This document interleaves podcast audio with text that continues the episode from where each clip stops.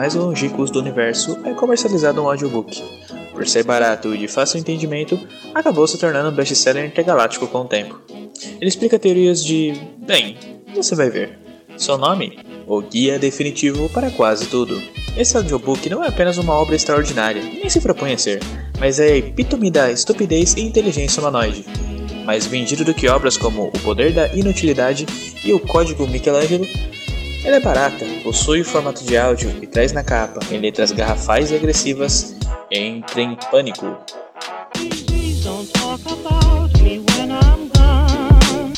Oh, honey, though our friendship ceases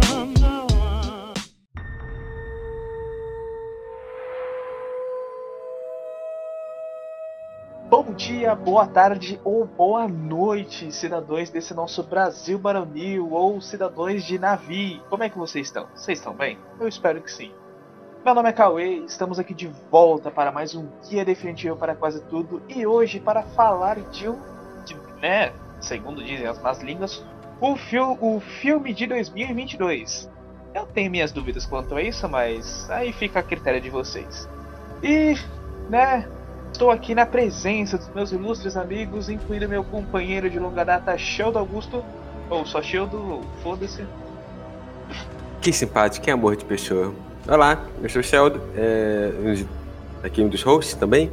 E só queria dizer que, olha, se você teve tempo para duvidar do James Cameron, o tempo acabou. Porque eu duvidei e o cara surpreendeu de novo. Não, aí já vemos aqui um cara que vai defender ferrenhamente o filme, né? Temos aqui do outro lado, né? Ou então do podcast aqui do lado, nosso querido e estimado André Walker. Olha, é, eu vou dizer uma coisa pra vocês. Esperar 10 anos pra esse segundo filme depois do primeiro é a mesma coisa que passar dois mil anos esperando Jesus e quando o céu abrir descer o Henri Cristo. Essa foi minha sensação. Oh, pai! Sabe? Foi tipo isso. Com essa abertura maravilhosa, eu convoco aqui a nossa especialíssima Stephanie Ferreira. E aí, Cauê, e aí, meninos? Bom, eu só tenho uma única coisa pra falar. Foram três longas horas que podiam ter sido resumidas em um áudio de 50 minutos. Só isso. Cara, eu tô, vendo, eu tô vendo que só eu vou ter gostado do filme aqui. Caraca.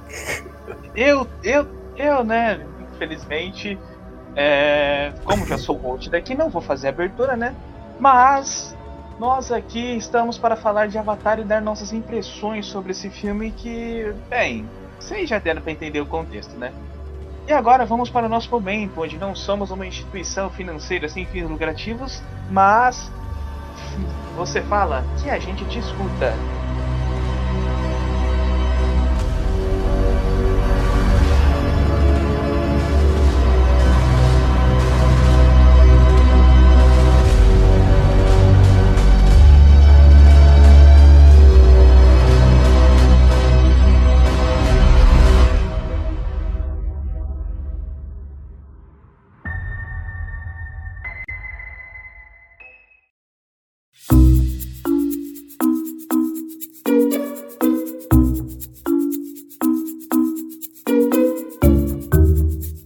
A nossa pergunta de todo o podcast, aonde vocês, caros ouvintes, podem mandar para nós através do nosso Instagram, cheio do que é o É o Nerd Zoom. Vocês podem mandar pra lá que a gente vai estar recebendo vocês com muito preciso. Só tem um nerdzão Onde? no mundo, gente. A gente é o único. Tipo, foda-se. Exatamente, olha aí, tá vendo? A, a exclusividade que vocês têm acesso, entendeu? E a nossa pergunta é: Avatar, o caminho da água, é o filme de 2022 ou é só mais um desperdício de tempo de um velho megalomaníaco que tá tentando se provar no cinema ainda? Mande pra gente no direct que a gente vai te responder no nosso próximo programa. Demorou? Então agora vamos para falar, né? Vamos para o planeta Pandora. Olha, Aí, eu diria que esse filme deu água. Ah, mano, chega. É ah, isso, vai hein? tomar no tchau. Não, alguém, alguém excluiu, André. Na moral, na moral. não podem, Não, porque já, o... já começamos ruim. Vocês não podem. porque particularmente, particularmente para mim é uma mescla de o caminho da poça com o caminho do dilúvio. Porque não tem um meio termo nesse filme. Não, tá bom, tá bom, gente. Vamos lá, vamos lá. Primeiro, vamos por partes, né? Vamos igual o Jack Stripador, né? Vamos cortando parte por parte. O que vocês acharam do visual do filme? Eu, particularmente, eu acho que é aquilo. James Cameron, ele é muito bom com o visual. A gente já viu outros trampos dele, igual, por exemplo, estava assistindo esses tempos atrás o Exterminador do Futuro 2.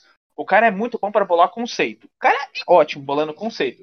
E o conceito da tribo da água, o design todo, aqueles os braços do Popeye lá, é, eu achei muito bom, né? Até porque tem aquela questão de facilitar, né, na hora de nadar, tal. E o design arrojado também, arrojado entre aspas, né? Da, da sociedade, como é que eles se moldam. É, eu achei bastante interessante, né? Principalmente na paleta de cores, no design. Eu acho que, né, Sheldon, acho que você né, deveria abrir as, né, esse programa Então. aqui, dando sua opinião sobre o design, né, do, do filme. É porque, assim, referente. A gente entrou numa onda, onda aquática no cinema, né? Que desde. Não, não é possível. Não, não vai ser. Ó, não, essa foi sem Eu juro que foi querer. Gente, desculpa, tá? Foi sem querer. Não vai acontecer de novo. Mas, enfim, desde o Water, Waterworld, que a gente não tinha aí um. Tantos filmes aquáticos, digamos assim. A gente teve o Aquaman, depois teve o Namor, que superou o Aquaman. E aí agora teria o é, Avatar, né? Que aí era a promessa que James Cameron gravou embaixo d'água, demorou horas para gravar, é, fez uma locação gigantesca e tal. E honestamente, eu acho que em relação a visual e estética, conseguiu entregar. Porque eles criaram ali um novo contexto para a tribo, tribo do mar, né, dos Navi, e um contexto muito mais que mantém aquela espi- espiritualidade, né, que tem os Navi da Terra, digamos assim, com a natureza e tudo mais. E aqui com o mar, né, referência às, eu falar baleias, né, porque eu esqueci o nome daquelas criaturas que ficam no mar. É, a conexão que eles têm com eles, é, a própria forma como os vilarejos são construídos, é, como eles também têm, digamos assim, um animal para usar para se locomover e tudo mais.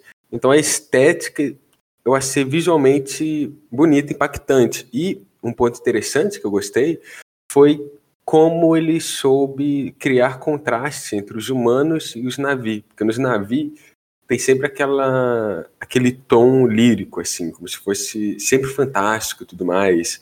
E, igual a Stephanie falou, né? Ou é um dilúvio ou é um- uma água de chuveiro. Uma poça. É, foi uma fossa.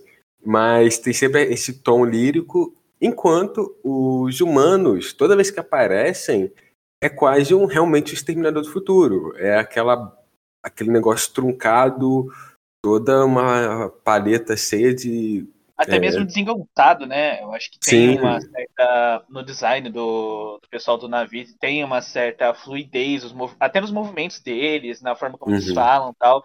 Eu, eu, pelo menos, notei isso, que eles são muito mais fluidos, enquanto os humanos são meio atrapalhados. Manja aquele. ah, O pato, tá ligado? Que faz tudo e não e faz tudo uma merda. Então, Uhum. é como humanos, saca? eh, Nesse filme. E Sim. os naves têm uma certa elegância e tal. É, realmente faz sentido o que você tá falando. É, e porque eu, eh, eu acreditei vendo o filme, né, que assim, durante todo o momento ali, as críticas que o próprio James Cameron faz aos humanos, eu acho ela, elas muito boas e melhores que o primeiro filme, porque o primeiro filme passa muita impressão de... A gente já falou sobre isso aqui, eu acho, foi em conversas fora do programa, é, que é aquele roteiro Pocahontas, né, então tem muito disso ali, tem muito de uma questão assim ah, os humanos não são malvados e tudo mais. E aqui, quando eles excluem os humanos, digamos assim, do enredo como protagonistas, agora é todo mundo navio, é, e tem alguns que ajudam ali somente, tal, mas são bem secundários, fica mais claro o dano que eles estão fazendo ali em Pandora, né? E aí é desenvolvida uma ocupação militar, a exploração de matéria-prima, então, isso vai ser da hora, essa estética construída em cima da, da perspectiva dos navios e dos humanos, que eu sempre melhor que o primeiro filme, porque, honestamente, eu já falei isso aqui provavelmente, mas o primeiro filme eu não consigo, assim, eu acho ele ok, mas eu não consigo ver tudo isso que o pessoal vê nele. E tem gente que prefere o primeiro filme ainda do que o segundo, e honestamente, é, eu acho que não. É, eu acho bastante interessante é, esse ponto que você levantou, principalmente do, do primeiro filme, Shield, é uma bola que eu queria passar pro André, que é o visual do primeiro filme, ele foi bem impactante. Eu, infelizmente, não tive a oportunidade de assistir no cinema, né? Eu tive que assistir no DVD e tal. E eu assisti recentemente ele em HD, é, com toda a tecnologia, tratamento, remasterizados, caramba. E, cara, o visual é, assim, espetacular. James Cameron, assim, ele arrebenta. E eu acho, eu não sei, pelo menos, não sei se é porque eu vi o filme muito recentemente tal. O filme é bonito, mas eu acho que ele não causa uma, um impacto tão grande quanto o primeiro filme. Você concorda com esse ponto, André? Ou você acha que realmente tem uma, uma diferença bruta entre os dois? Ou é tipo só mais um, aprofundamento do mundo? O que você acha disso? Ó, vamos lá. To make a long story short. Primeiro, antes de falar do visual, o James Cameron não escreve um roteiro tão ruim desde Piranha 2. Tá, não, É. peraí. Tô falando visual, André. Finalmente não, alguém não, falou desse roteiro ruim. Do primeiro filme ou do segundo? Não, não, do não, segundo? Do segundo, do segundo. Ah, não, aí tá de sacanagem. Não, eu já, não, eu já não, falo, parei. eu já Calma, falo de, já vai eu lá. já falo de, eu já falo de roteiro, mas assim, desde Piranhas 2, 1981, nunca James Cameron nunca fez uma cagada tamanha como roteirista. Mas assim, mano, do ponto de vista do, do visual, é muito foda. E assim, é interessante como o cara ele pegou referências, tipo, claramente você percebe é, referências de tipo certas culturas aborígenes do mundo aí, tipo nativos tal. E ele faz uma coisa que é meio Leonardo da Vinci. Tipo, vocês- têm alguma ideia de por que, que o Leonardo da Vinci é considerado um pintor tão foda? Tipo, não é só porque ele é um bom pintor.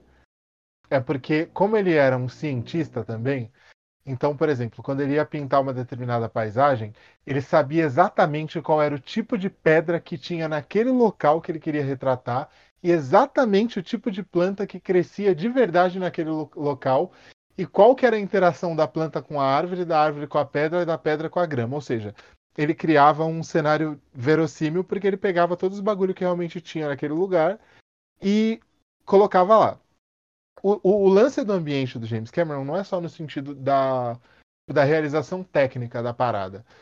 É do fato de ele ter estudado é, de ele ter estudado plantas e animais, né, tipo fauna e flora, para baseado em coisas do mundo real, ele criar coisas que são só dele. Porque isso é uma coisa que pouca gente fala quando fala do visual do filme.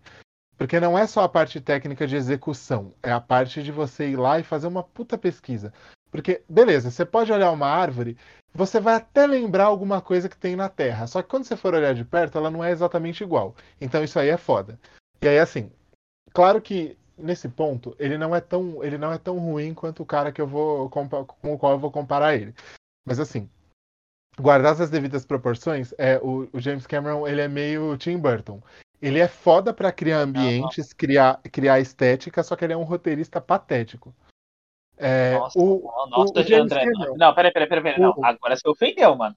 o, Nossa o James comparar Cameron, o Tim não Burton. é- o James Cameron, ele não é um roteirista patético, mas assim, ele é um roteirista ok. Ele é aquele cara que ele faz Mediano. com- Então, Ele Eu o arroz diria- com feijão, vai. Eu diria que ele é foda, por quê? Porque ele é tipo, tipo a, a avó da gente. Eu não sei porque eu não conhecia a minha, mas enfim. É, ele é tipo as vós de vocês que têm ou tiveram vó. Ele pode não ser um chefe de cozinha, mas ele faz o arroz e feijão certinho. É. Você, tipo, você pega a filmografia toda do cara, mano, o primeiro Exterminador do Futuro é um roteiro amarradinho. O, o Rambo, ele não foi diretor, mas ele fez o roteiro. É um, é um bom roteiro. É o, o, o, Hum. o, o, o Rambo. É, mas a- o First o Blood, primeiro. parte 2. Não, peraí. É. O... É, o, o First Blood parte 2, ele fez. Ele não foi diretor, se eu não me engano, mas ele escreveu o roteiro. É um bom roteiro. É. Tipo assim, É o que é o que ele, o, o Rambo tá com o terror na cidade ou é que ele vai lá pra guerra? Não, esse é o segundo, esse é o primeiro. Eu- o André tá falando de segundo. é o segundo. Ah, tá. É, mano, Titanic, puta roteiro. O True Lies, puta roteiro. Assim, não tem nada demais. Ele pegou o, o- manual do Joseph Campbell, da Jornada do Herói, fez aquilo, só que fez de um jeito consistente. Até o primeiro, no primeiro filme, tipo, as, as, as motivações entre o primeiro e o segundo, eu acho que elas se equivalem. Só que o primeiro, ele teve aquele choque que foi o único, o primeiro e único 3D que fez sentido. que realmente você olhava e falava, putz, isso aqui é um 3D bem usado. Tipo, ele realmente criava uma experiência imersiva. Nesse segundo, o maior inimigo do, do James Cameron foi o hype, porque a galera veio com os papos até de 3D sem óculos. Tipo, Não, vocês devem ter escutado Não. isso aí. Mas peraí, isso foi que. é, Essa história do 3D sem óculos é até que é interessante a gente explicar aqui. É, o que aconteceu nesse 3D sem óculos? A ideia inicial e o porquê que esse Avatar 2 demorou 10 anos foi sim, porque o James Cameron ele queria sim que o Avatar 2 fosse uma tecnologia sem óculos.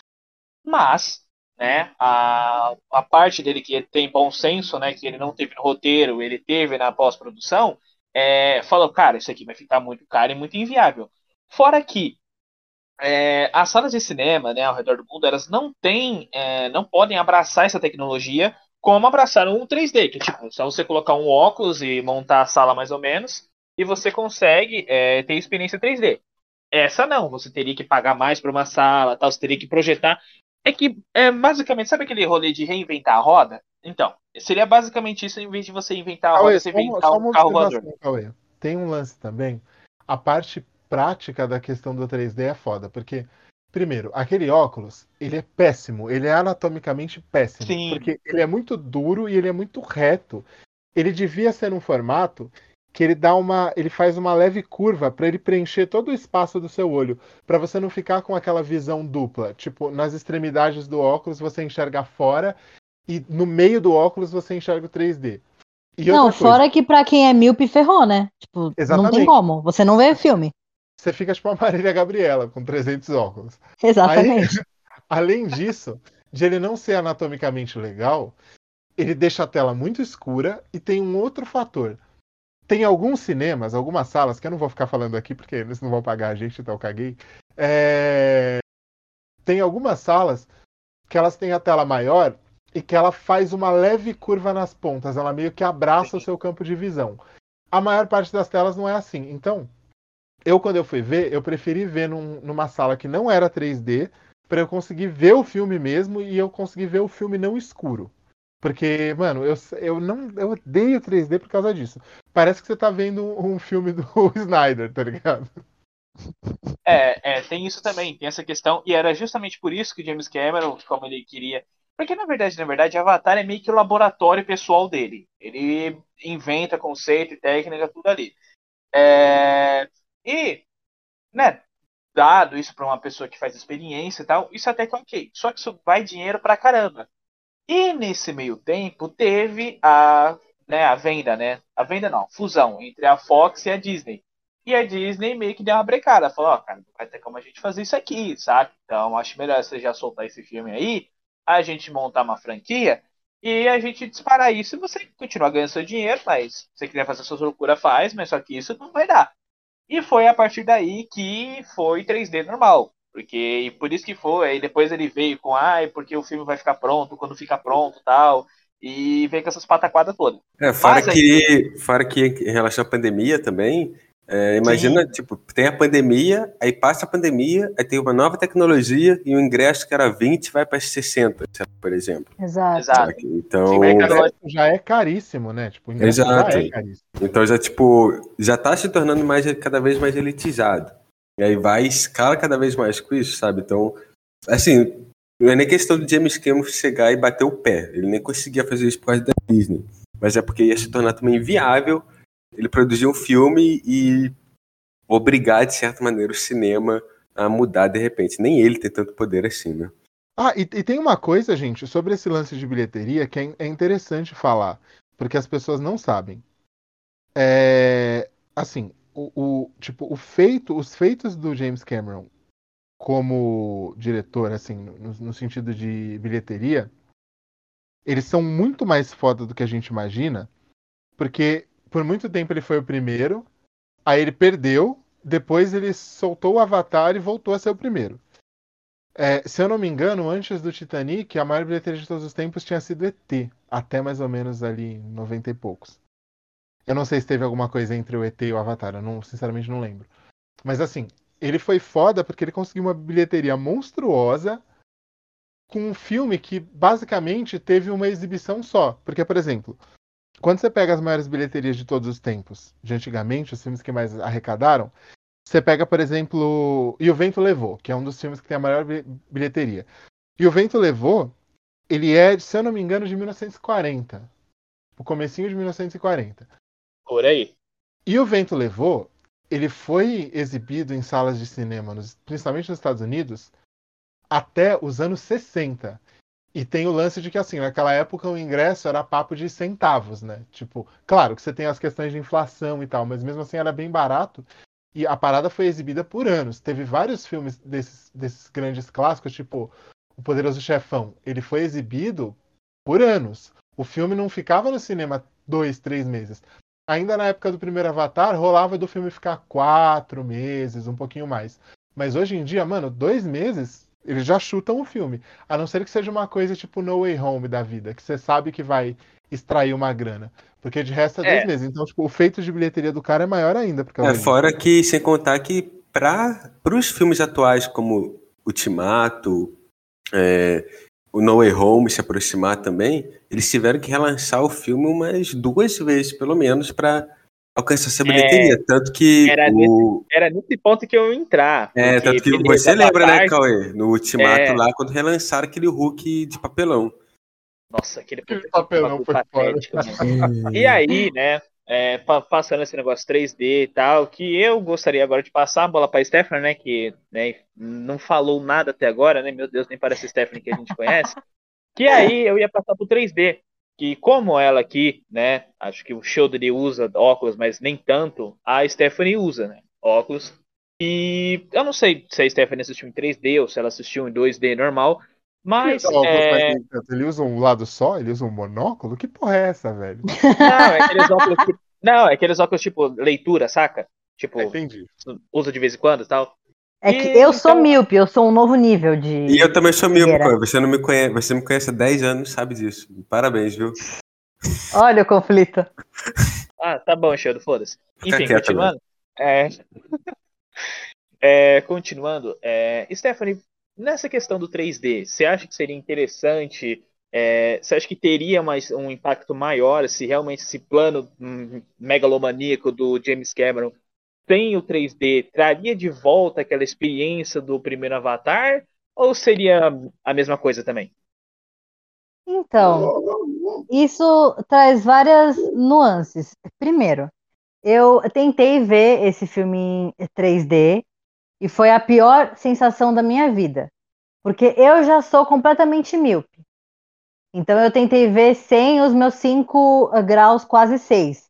Não dá, gente. Parece que eu tô vendo, sei lá, o ensaio do Chico Xavier sobre um mundo rosa, azul.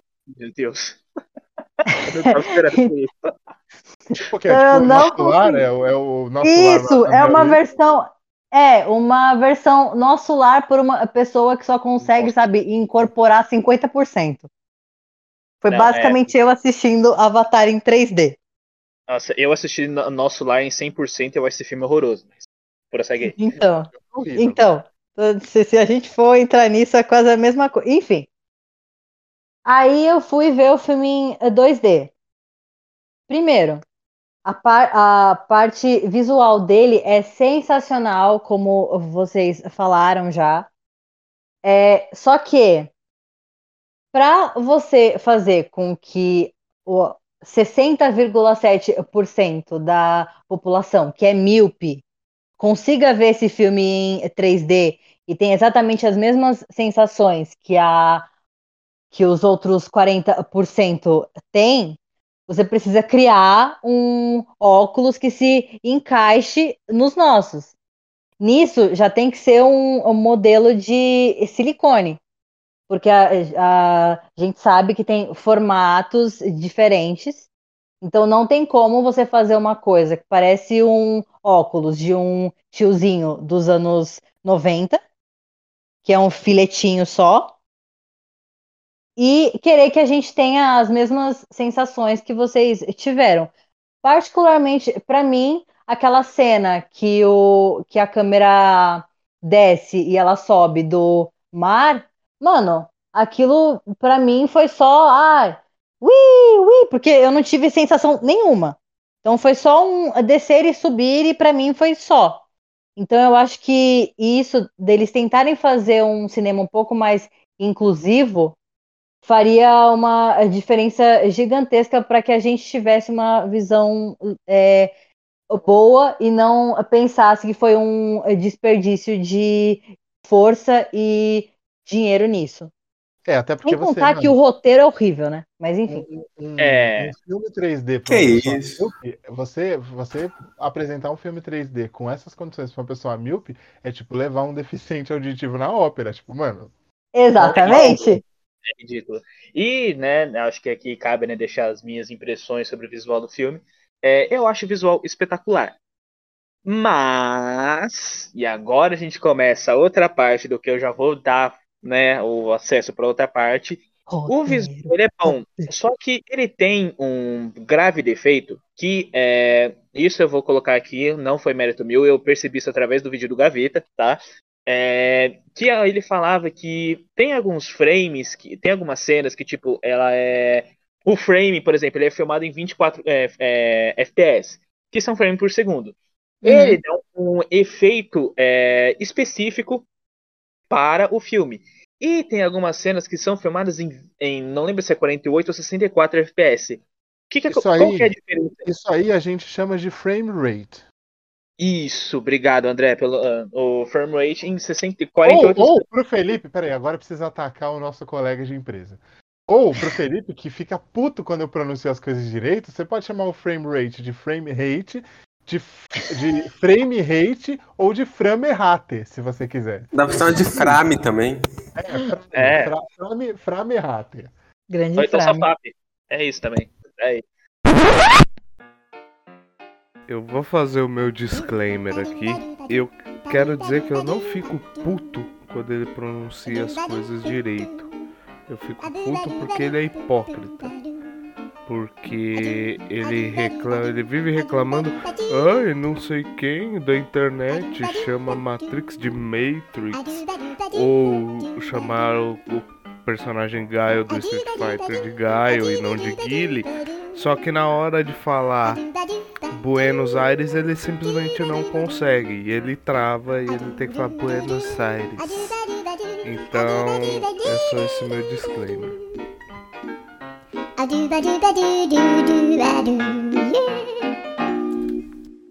É, e tem essa questão porque o 24 FPS ele tem uma coisa mais é, uma fluidez maior na imagem. O 48 e o 68 eles dão mais profundidade na imagem. Quer ver um filme que ele foi filmado inteiramente em 48 60 e 64 Você vai FPS? mexer nisso? Você vai mexer nisso mesmo? Eu vou. Que tem que ser dito, né, que aquela aposta daquele projeto Gemini, né, do Will Smith, que o, o filme de pode não filme. ser.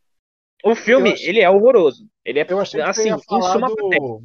Eu achei que você ia falar do Hobbit, porque o Hobbit foi. foi... Não, não, não, não. André, Hobbit não existe. É um delírio coletivo, ok? E assim, Repita comigo. Não, sei se André, não. Hobbit é um delírio coletivo. Hobbit não existe. Assina embaixo. Mas, mas, ó, ó, o Hobbit, Gastaram dinheiro pra nada. Tanto que o Hobbit, ele, o, o, Peter Jackson, ele voltou atrás depois, né? Porque ele começou Ah, com essa putaria no primeiro. Também não tinha, não tinha nem como, né? E essa, porque assim, o, o, o- problema do, do 48 quadros é que você tem a impressão que você tá assistindo a novela das oito. Parece que do nada vai sair, tipo, sei lá, a Alessandra Negrini passando no meio do filme. O que não seria ruim. Mas não tivemos isso nesse filme. Definitivamente não seria ruim. Mas enfim, é, o André explicou mais ou menos de uma forma mais simples do que eu ia explicar. E é basicamente isso. E é, esse 48 64 frames ele é ideal para você fazer em cenas de ação, porque como tá lá aquela coisa, tá, tá, tá, tá, acaba dando mais dinamismo para a cena e também mais profundidade. Só que quando você E o coloca filme não é dinâmico. diálogo, exatamente, quando você coloca esse tipo de frame em um diálogo, o negócio fica parecendo realmente que você tá assistindo chocolate com pimenta, tá ligado? O Eu- negócio Eu, eu preciso fazer uma observação aqui, importantíssima. vai. Porque, ó, vamos lá. Não falando do Hobbit, tá ótimo. Primeiro, é, não, isso me do- doeu tanto em mim quanto em você, isso aí. É, primeiro que assim, eu não gosto, nem pra cena da- de ação, da ideia de, tipo, subir o frame rate pra, pra isso. Por quê? Porque, por exemplo, dependendo do, do- da pessoa, de como é a visão da pessoa, isso pode causar até enjoo. Teve relato de um monte de gente que vomitou no cinema, que passou mal. E assim, eu acho que a cena fica mais caótica do que dinâmica. E tem uma outra coisa. Ah, O grande problema disso é, teve um trecho ali que ele ficava mudando o frame rate. Não é que tipo ele sim, sim. não é que tinha um longo período que era 48 quadros. E teve uma hora que eu acho que ele colocou mais ainda do que 48. Então, essa porra ficava variando entre três frame rates diferentes. Porque, gente, basicamente o que, que acontece? Como, como o, o filme, ele é uma ilusão, certo? É, são imagens que vão. são- é, exatamente. Um delírio. O filme, ele é, uma, ele é uma sucessão de imagens, um conjunto de imagens que vai passando, e aí, dependendo de quantos quadros, de quantas imagens passam por segundo, você vai ter ali um, um motion, né? um, um movimento diferente, uma fluidez diferente da cena. Então, o normal é 24. Teve o Sim. Peter Jackson fez aquela cagada inacreditável de filmar é, Avenida Brasil no lugar do Hobbit, né? Com 48, que tá aparecendo na novela das oito. Para, Avenida Brasil é melhor. Avenida Brasil é melhor, pelo amor de Deus. Nossa, muito melhor. Saudades Tufão. Eu ia falar saudades Carminha, Saudades mas eu tive Carminha. ruins com isso. Então, aí, é, o que que acontece? Ah, essa, essa alteração parece... Quando eu, quando eu fiz artes cênicas, tinha um exercício que a professora de consciência corporal passava. É, inclusive, ela batia na gente, era bem bizarro. Tinha um exercício que a gente tinha boa. que, tinha um exercício que a gente tinha que fazer movimentos bizarros em um pé só, e se a gente caísse no chão, ela batia na gente com uma varinha, assim, era bem estranho. E doía pra Nossa. caralho. Mas enfim, É bem Tinha saudável, né? tinha um exercício. Gente, professor de teatro é tudo meio maluco. né? Que filha Tinha da um exercício que era assim. O exercício era, por exemplo, ó, André e, e Cauê, vocês vão começar aqui uma cena de perseguição, na qual o Cauê rouba um objeto do André, o André percebe e começa a perseguir o Cauê. Então, é, essa cena ela vai ser dividida em seis partes. A primeira parte vai ser velocidade normal, a segunda vai ser muito rápida, a terceira vai ser muito lenta, a, a, a quarta velocidade normal, depois é, muito, depois muito rápido, depois muito lento. Por quê? Isso era um exercício para a gente pegar a noção espacial de movimentação, de marcação no palco, de você de você exercitar sua biomecânica, né? A forma como você mexe o seu corpo para representar certas ideias tal. Eu, eu me senti assistindo é, um, um, um monte de gente fazendo esse exercício durante essa parte do filme. Foi bizarro. Só foi ruim. Só foi escroto. É tipo, Então, por exemplo, É, ah, eu vou fazer uma piada com você. Qual que é a piada? Eu pego um balde de esterco e jogo na sua cabeça. Mano, isso é só ruim. Não Então, é... mas aí que tá. Ó, é o seguinte, eu vou falar dessa merda também, porque eu trabalho com essa porra todo dia, então. Referente, assim, o André explicou de uma forma polida, o Cauê explicou da forma Cauê, e eu vou trazer Ah, aqui. Não, mas não foi ruim, não. Então, a forma Cauê é uma forma original de trazer esse tipo de tema. O... Negócio aí. Não, é porque Não, assim. é um marginal, é um marginal, é isso que é. é um É, você que, tá, você que tá ouvindo esse programa, coloca a sua mão na frente da sua cara e movimenta ela como se estivesse dando um oi. Movimenta de forma rápida. Você vai ver que quando você movimenta, vai estar com, com um certo desfoque, né? E faz, pode fazer isso no, no- no, ônibus, não tem problema não. Você vai ver que tá com certo desfoque. Agora, quer que as pessoas vomitem, é isso. Não, é só Exatamente. pedir para que os míopes tirem os seus, os seus ó- óculos e chacoalhem a cabeça. Sim, não, é aí, o aí sim você vai fazer com que eles caiam no chão no meio do ônibus, numa rua. Exatamente. Aí a gente tá ferrado. Não é bem É. saudável, não recomendamos. tá? É. Agora, mo- movimenta a mão de forma mais devagar. Basicamente, essa é a diferença entre 24 e 48 ou 64. Você vê os frames com mais detalhes, tipo uma maior quantidade. Então, os detalhes de cada cena aumentam. Por isso que o projeto Gemini, que eu e o Cauê a gente viu do cinema, inclusive, traz uma sensação Também, tão. infelizmente. É, Projeto é o quê, complicado. Oi? Projeto o quê? Ge- Gemini. Ô, Cauê, Cauê, você Cauê, pelo amor de Deus, eu vou te bater, vem Cauê. criticar- Você não vem criticar dele falar Gemini em vez de Gemini, porque você chama o Disney Plus de Disney+. Então nem vem. Obrigado, André. Muito obrigado pela defesa aqui. Mas, enfim, a gente viu esse filme no cinema. E aí, ele traz uma sensação tão estranha justamente porque todo o filme é feito com base nessa quantidade de FPS. E o pior é que assim, não houve um cuidado no CGI. Então a gente acaba vendo muito detalhe onde não precisava, como por exemplo o bonecão de Will Smith. Ô, ô, ô Sheldon, só explica, só explica para as pessoas que ó, FPS é frames por segundo, tá? Ou Exato, seja, ok, quadros por sim. segundo. Não é tipo Federação Paulista de Saunas. É tipo? Ok, essa referência foi muito específica, mas beleza. É, é, não, mas, e eu acho que, Aham. que isso, é, desculpa, é falha do diretor. Porque, assim, se você tá lá na pós-produção, você demora 10 fucking anos Não, sim. pra sim. ver o filme. Você tem todo aquele trabalho de pós-produção, de você ficar dando entrevista falando, vai ficar pronto quando ficar pronto.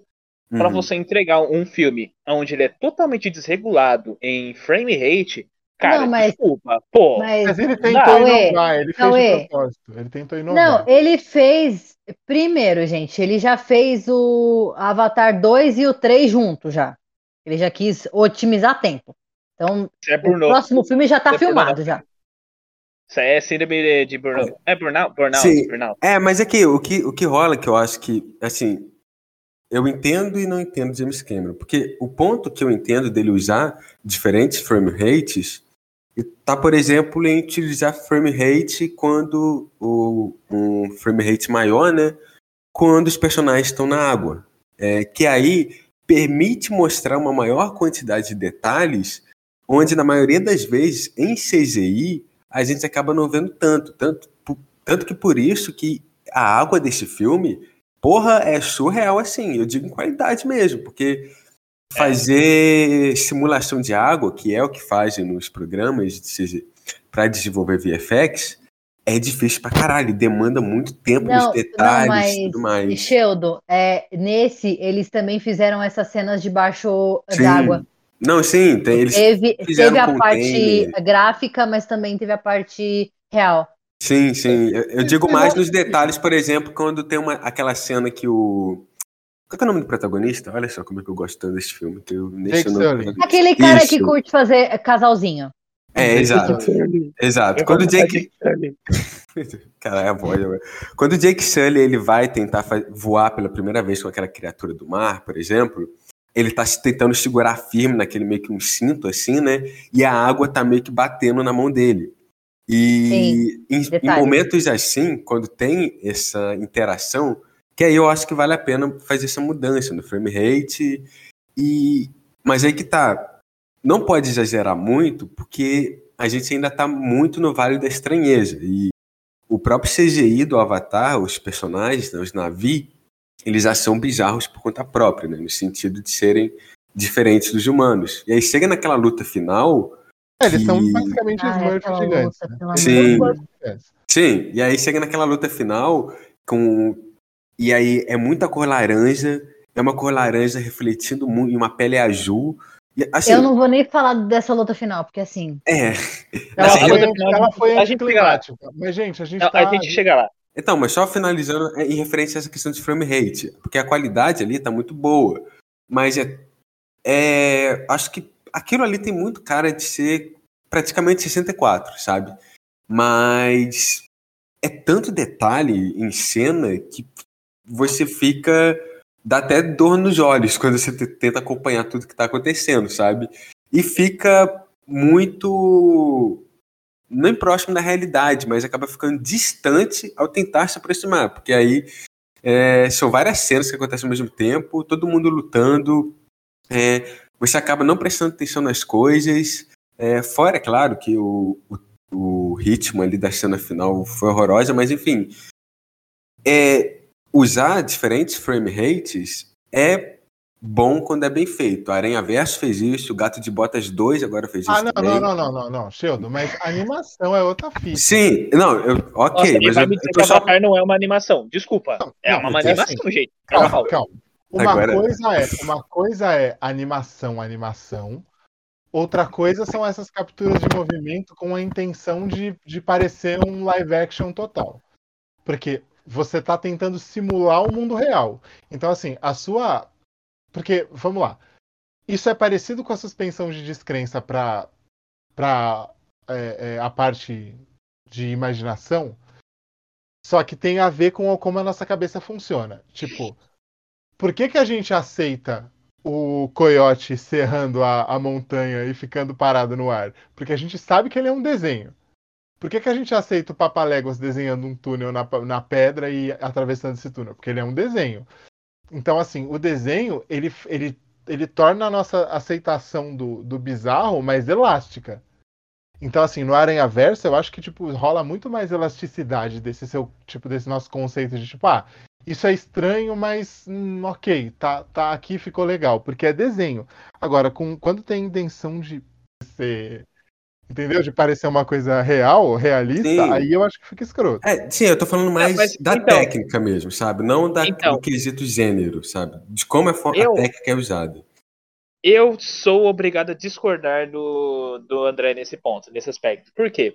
Porque em Avatar você já tem a suspensão de descrença. Porque, cara, você não vê um bicho de 3 metros de altura azul com cara de gato no, no meio da rua, tá ligado? E o conceito dele, ele já é daquela suspensão de descrença, porque, tipo, porra, é um lugar onde à noite tudo fica neon, onde tem bichos de 3 metros de altura e tal. É, em conceito, realmente tem essa questão de você já ter a suspensão de descrença, então beleza. A questão é estética. Esteticamente falando, fica esquisito. Porque é meio que como se você fo- ficasse algo meio plástico, entendeu? Como se fosse algo meio. é, O cara tá tentando dar um passo maior do que a perna, vamos colocar dessa forma, entendeu? É basicamente assim que eu enxergo esse quadro do FPS. Mas sabe o que que é isso também, gente? Por quê? Porque eu a acho é um também que passo maior do que a perna, deve ser foda, né? Os malucos tem 3 metros, caralho. Mas enfim. Você vê, né? Eu acho que o cara não deve ter tanto orçamento, por quê? Porque eles não tiveram o apoio de você, nosso membro, né? Cuja qual agora nós temos a nossa campanha no Apoia-se, não é mesmo, André? Então, gente, é o seguinte, a gente vai sacar da- do jabá aqui no meio. O que que acontece, pessoas? A gente tem um programa aqui é, que ele é, ele é altamente ele é altamente oneroso no sentido de horas trabalhadas, porque o que a gente faz aqui? A gente pesquisa a pauta, a gente faz roteiro, a gente reserva um período do nosso dia para gravar, a gente edita. Além disso, a gente tem um site. Nesse... Detalhe, a gente tem dois programas. O Guia, que é o que vocês estão ouvindo agora, que é novo aqui na grade. Oi, gente, tudo bem? É, e tem o Mil Tretas, que é o programa vizinho, que já está aqui na grade há mais tempo. Ou seja, a gente tem que pesquisar, gravar, produzir e pós-produzir dois programas. A gente ainda tem um portal e a gente ainda tem um Instagram. Tudo isso dá um trabalho inacreditável. E aí, a Sim. gente tá naquele ponto que, assim, a gente tá naquele ponto que falta só um pouquinho pra gente estourar e virar tendência, tipo farofa da GK. Não, zoeira, uma tendência Ah, boa. não faz isso não. É, a gente tá, a gente tá Mas quase que nesse ponto. referência, hein? É, a gente tá É ver quase qual o nível que a ponto. gente tá. A gente está quase nesse ponto. Só que para a gente chegar nesse ponto, a gente precisa fazer certos investimentos. É, a maioria de nós é ou jornalistas, ou professores, ou artistas visuais. É, o que significa que, olha só, somos pobres. Logo, a gente acha de muito bom tom e seria muito bem-vinda a colaboração de vocês no nosso Apoia-se, numa campanha recorrente para vocês ajudarem a manter todo este trabalho que diverte vocês, que fala várias atrocidades e faz várias piadinhas ainda funcionando. Então, a gente vai deixar no link deste episódio aqui no card, a gente vai deixar o link com a nossa campanha, lembrando que é uma campanha recorrente, daquela que tipo vocês, contribu vocês contribuem com um valor módico todo mês, um valor módico que ajuda a gente pra caramba. É, porque, né, como diria o filósofo, a união faz açúcar. Então, Exato. com a união de todo mundo, a gente vai deixar a- o trabalho neste, nesta empresa mais doce. Eu, nossa, eu tô, Exato. eu tô costurando demais. Você é louco, velho. É, Primeira não? do Henrique Cristo, agora é essa. Então, mano, realmente. o bagulho é o seguinte. O bagulho é o é, e seguinte. fala também dos benefícios, né, André? Que a galera vai É, ter ao, né, Tipo, a contribuir. gente tem. A gente bolou uns benefícios aqui pra vocês terem. Porque a gente sabe que tem muita gente que escuta a gente assiduamente e as pessoas dizem, elas costumam dizer que elas se sentem como se estivessem tipo, numa, num bar com os parça trocando ideia sobre algum bagulho interessante. E pra gente aumentar esse, essa sensação, a gente vai. A gente bolou algumas coisas com relação à participação em, em pauta, mandar pergunta e outras coisas. É, paradas de brinde, várias coisas que eu não vou explicar aqui, por quê? Porque deixando vocês curiosos, vocês vão acabar entrando no link para ver o que, que a gente tem. Então, o programa não vai desligar, não vai sumir, vocês podem ir neste exato momento que eu tô falando com vocês, clicarem no link que tá no card do programa e darem uma olhada. É um valor módico que vai ajudar a gente a dominar o mundo. Tá vendo? Eu ia falar, É uma, isso, eu tá ia vendo? falar uma outra coisa aqui, mas eu vou parafrasear o Pink e o Cérebro. Nós estamos aqui com essa campanha para fazer o quê? O que fazemos todas as noites? Tentar dominar o mundo. Então é isso aí, gente. É isso aí, Voltando. tá vendo? E ele já tem até um roteiro muito melhor do que foi o de Avatar 2, né, gente? Porque agora a gente vai começar a malhar o Judas, né? Ah, na não. opinião, Glória a Deus, glória a Deus. agora, Agora, na vamos opinião desse host, Vamos eu abrir a caixa de Pandora. exato. Essa Não, merda não, desse- inacreditável. Esse humilde host aqui, é, o filme, ele é, é, abre muitas aspas, bom, até o momento da morte da baleia, onde o James Cameron faz uma cretinice que até na hora que eu tava no cinema, que eu tava imerso na cena tal, eu senti, né, a morte daquela baleia tal. Eu senti, eu fiquei na bad. Só Esse que, negócio de imerso ele- foi, uma, ele- foi um trocadilho com a baleia tá debaixo d'água?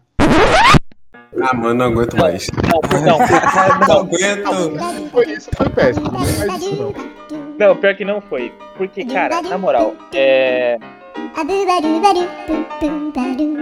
É, na moral, gente, o James Cameron, ele é tão cretino que ele usou o mesmo enquadramento, o mesmo stop motion, stop motion, do- cara, foda-se, o cara, aquela câmera lenta que o Zack Snyder usa demais, é, qual que é mesmo, do slow motion, não é? Slow É, motion, stop motion, galera, é outra coisa. É o Pinóquio, outro rolê. é outra parada. É, que aliás é um filme muito melhor que esse.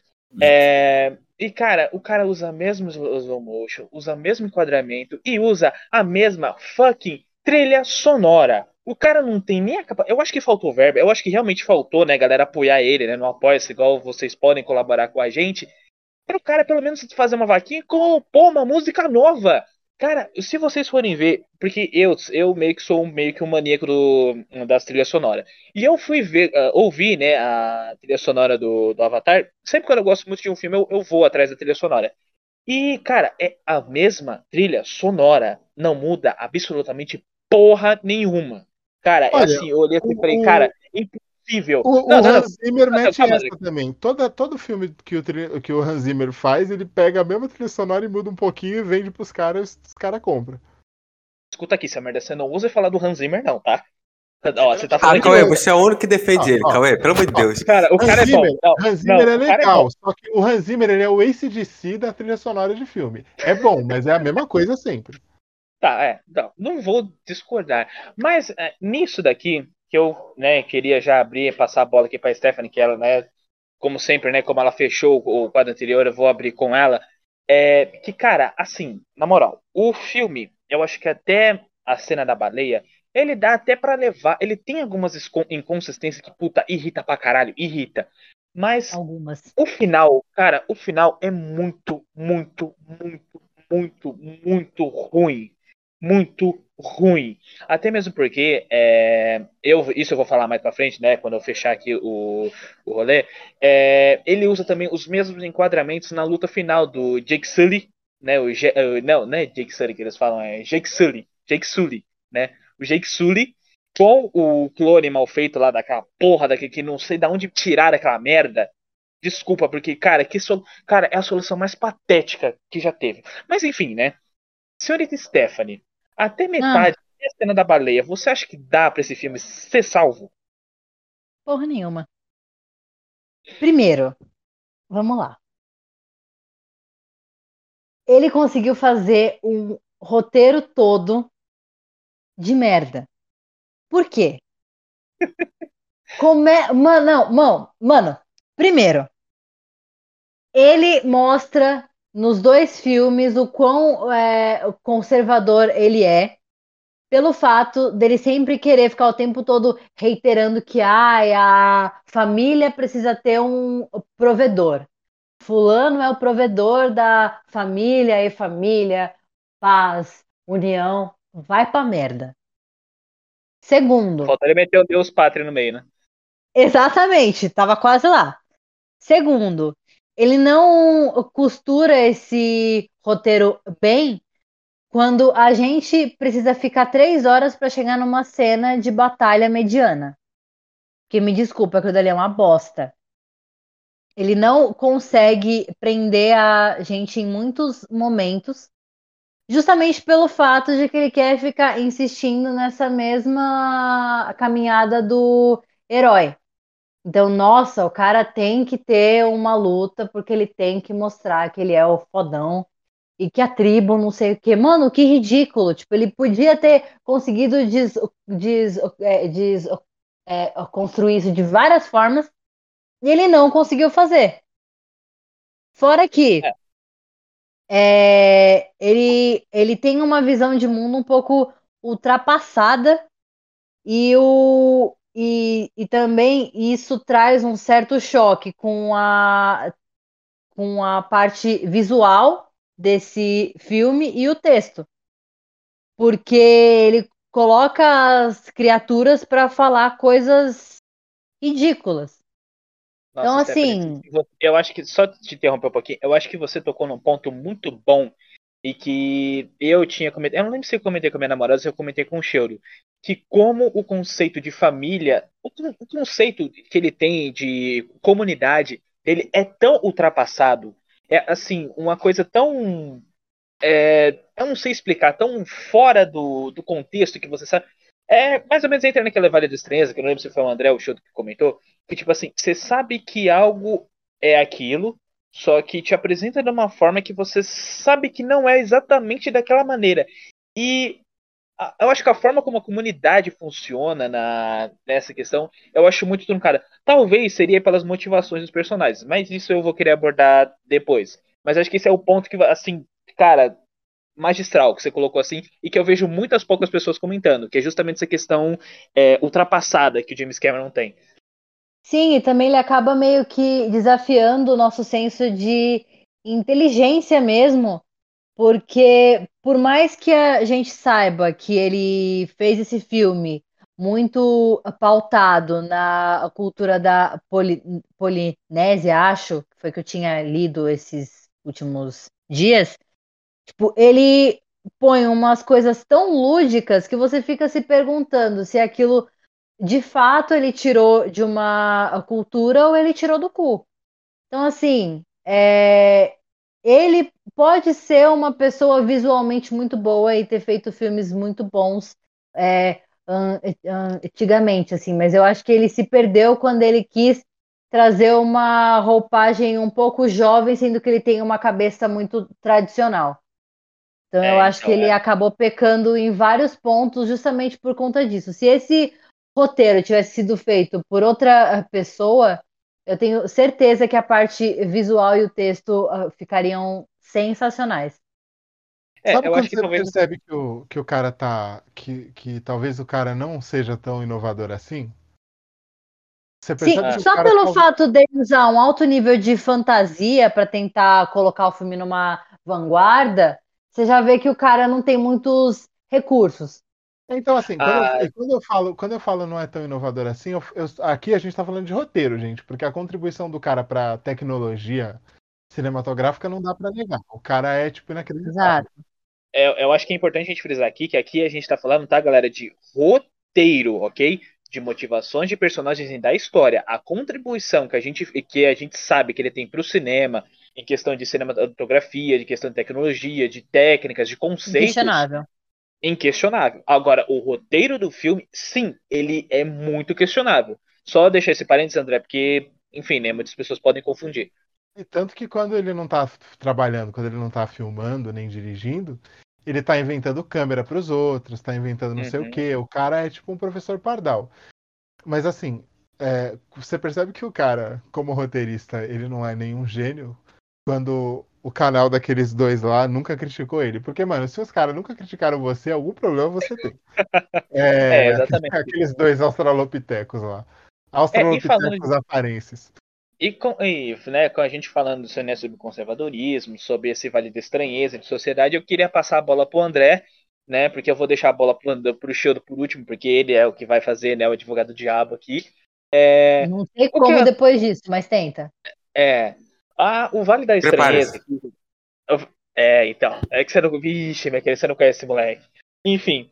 é, o Vale da Estranheza aqui, ele fica muito claro porque a, os personagens eles não se comportam da maneira que a gente acha que eles deveriam se comportar, e até mesmo pela bola que o André levantou a- anteriormente, que é aquilo. É, os personagens, se você tem que ter, abrir um certo senso de descrença quando é animação, quando é desenho animado, só que aqui não, ele tá tentando simular algo que acontece na vida real. E aqui eu vou falar das motivações, né, desse roteiro, que são as motivações mais estúpidas possíveis, mais idiotas possíveis e que até mesmo entram em conflito com o primeiro filme, né? Então é aquilo que eu queria que você comentasse um pouco, né, André, sobre as motivações dos personagens desse filme. O que, que você achou dessa. Por exemplo, Disso. o, o, o coronel lá. O cara, tipo, depois que ele reviveu lá, fez todo o rolê, ele virou aquele vilão caricato, tipo, ah, eu vou matar porque eu sou mal. tipo assim, Eu vou- A gente vai pegar ele, A gente vai pegar ele. Por quê? porque ele é mau. E a gente? É mau também.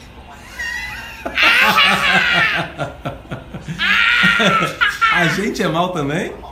o cara, o cara parece aqueles vilões de de filme dos anos 30, que era mudo, então o cara precisava ficar fazendo caras e bocas e Ah, Ah, André, gargalhando. desculpa. Logo no primeiro filme, ele já também já era assim. Não é um vilão Ficou exatamente que a gente muito pode pior. falar que, tipo, nossa, é realmente o cara, nossa. Pelo menos no primeiro filme o cara pior. salvava. No primeiro além- filme também o cara era clichê pra caralho. E além disso, tem também umas questões, por exemplo, o filho do, do, do Jake Sully e da Neytiri que morre, cara, é muito óbvio ser aquele cara que morre. Sim. Porque ele nossa. é o pistola, ele é o esquentadinho, é claro que ele vai fazer uma merda e morrer.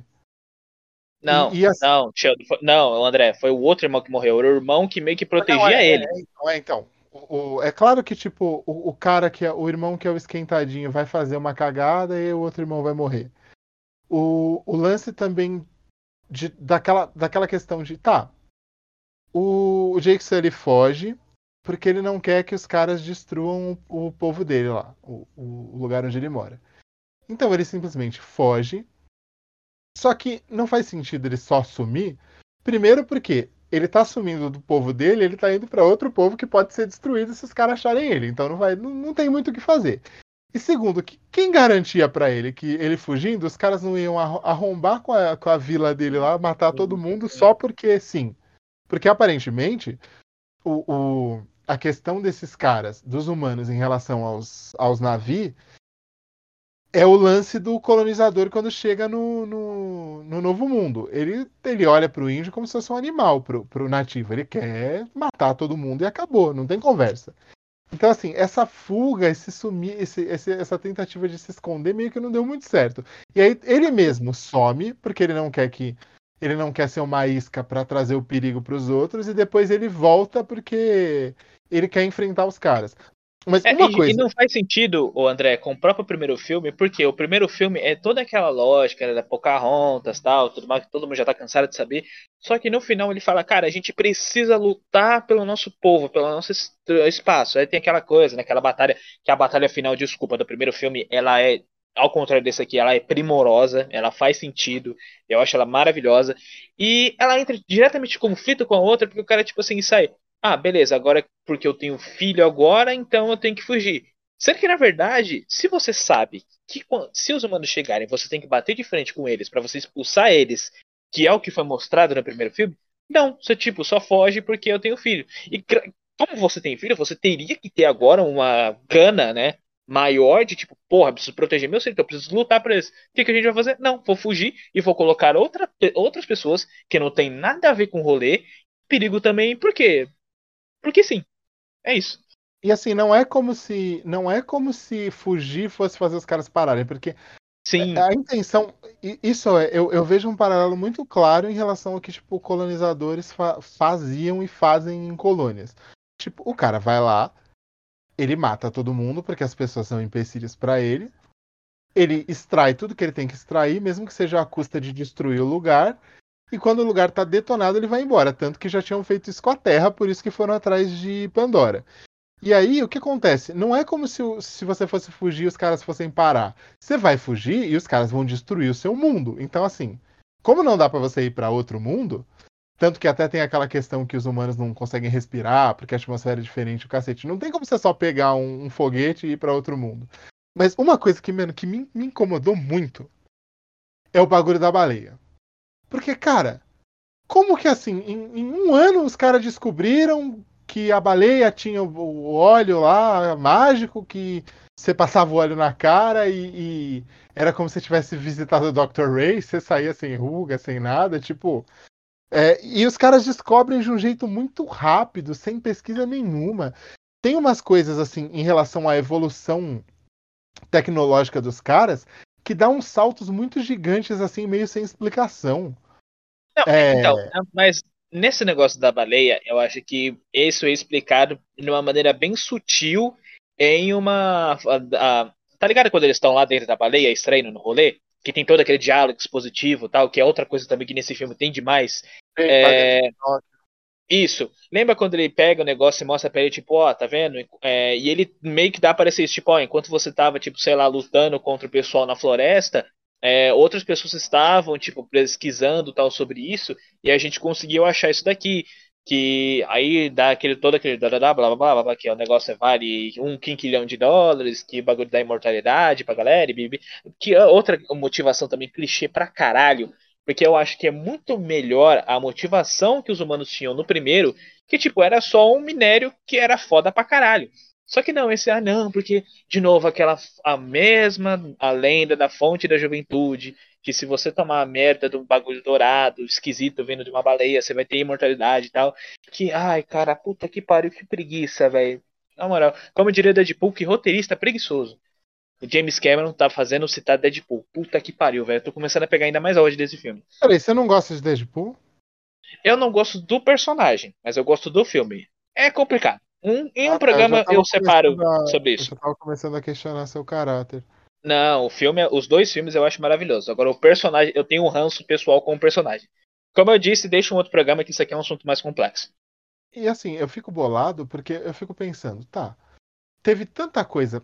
Isso que é foda, né? O cara, ao ao mesmo tempo que eu elogiei o cara lá no começo, porque ele teve todo, toda essa genialidade de criar um mundo todo diferente e agora aproveitou para mostrar um cenário diferente, que é o lance da, do, do povo da água tal, o jeito como eles respiram e o- a- as mudanças anatômicas, tipo, todo esse cuidado com essas coisas eu achei que faltou explorar o mundo. Porque você cria um mundo riquíssimo e aí você continua girando em torno das mesmas questões que fazem você continuar naquele ciclo que não permite que você explore o mundo. Porque assim, beleza, que vão ser, sei lá, quatro, cinco filmes, dez filmes, não sei, vai fazer tipo igual Velozes e Furiosos, que daqui a pouco os caras estão voando com o bicho no espaço, sei lá.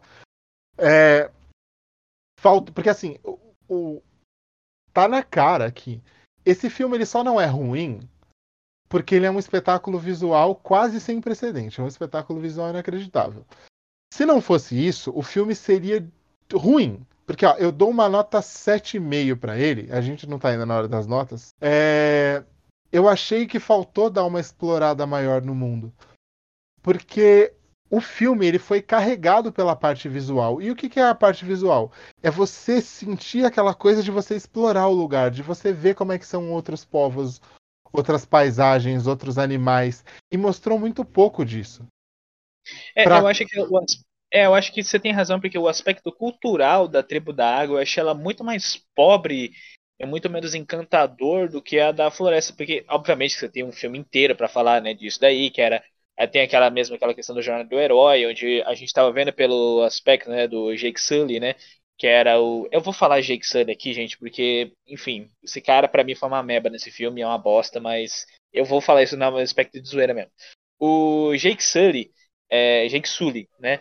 O, o primeiro filme a gente tem que segue também que é todo aquele padrão de roteirozinho, tá? Onde você tem um cara desconhecido que vai para um mundo é, onde ele fica totalmente confuso e, ele, e a gente acompanha a jornada junto com ele de descobrimento desse mundo. Nesse segundo filme, eu sinto que, que não tem isso. Por quê? Porque ficam muito distribuindo o protagonismo, não sabe se fica muito bem com o povo da água, não sabe se fica muito bem com o vilão, não sabe se fica muito bem com o Jake Sully, não sabe se fica com a baleia que morre no final, tadinha. saca? Não tem uma, uma- um fio condutor narrativo, eu acho que de- desse sentido. O filme não tem isso, tipo, fica só um monte de gente tomando decisão estúpida pra fazer a trama andar. É isso, Cauê, é isso, é isso. Porque assim, ó, esse roteiro parece que, que deram várias. Parece que ele chegou e falou assim, ó. Ele deu uma caneta e um papel para cinco pessoas e falou: ó, escreva um roteiro mais ou menos sobre essa história. Aí ele saiu pegando páginas aleatórias de cada um.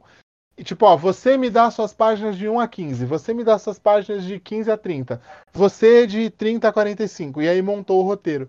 E outra coisa que eu achei foda é, por exemplo, a, a Neytiri, ela é uma puta personagem, porque, mano, ela é, ela é caótica. Ela é sangue nos olhos. Ela é a Enquanto- Zoe Saldana, mano. Desculpa. Só por isso a mina já é. Foi mal. É, então. Eu, E, eu, eu me expondo aqui. Inacreditável. Olha, essa mulher. e, tipo assim, com uma personagem dessas, uma atriz dessas, não é possível que o cara zoe o, o, o rolê, e com perdão do trocadilho. Ai, E, tipo, sabe? Eu acho que você precisa ter, em, em termos de personagem, você precisa ter personagens que vão carregar a história se a história não, se a história não for boa. Porque, por exemplo, tem outros filmes que o personagem é a história. Tipo, o, o Tarantino faz muito isso.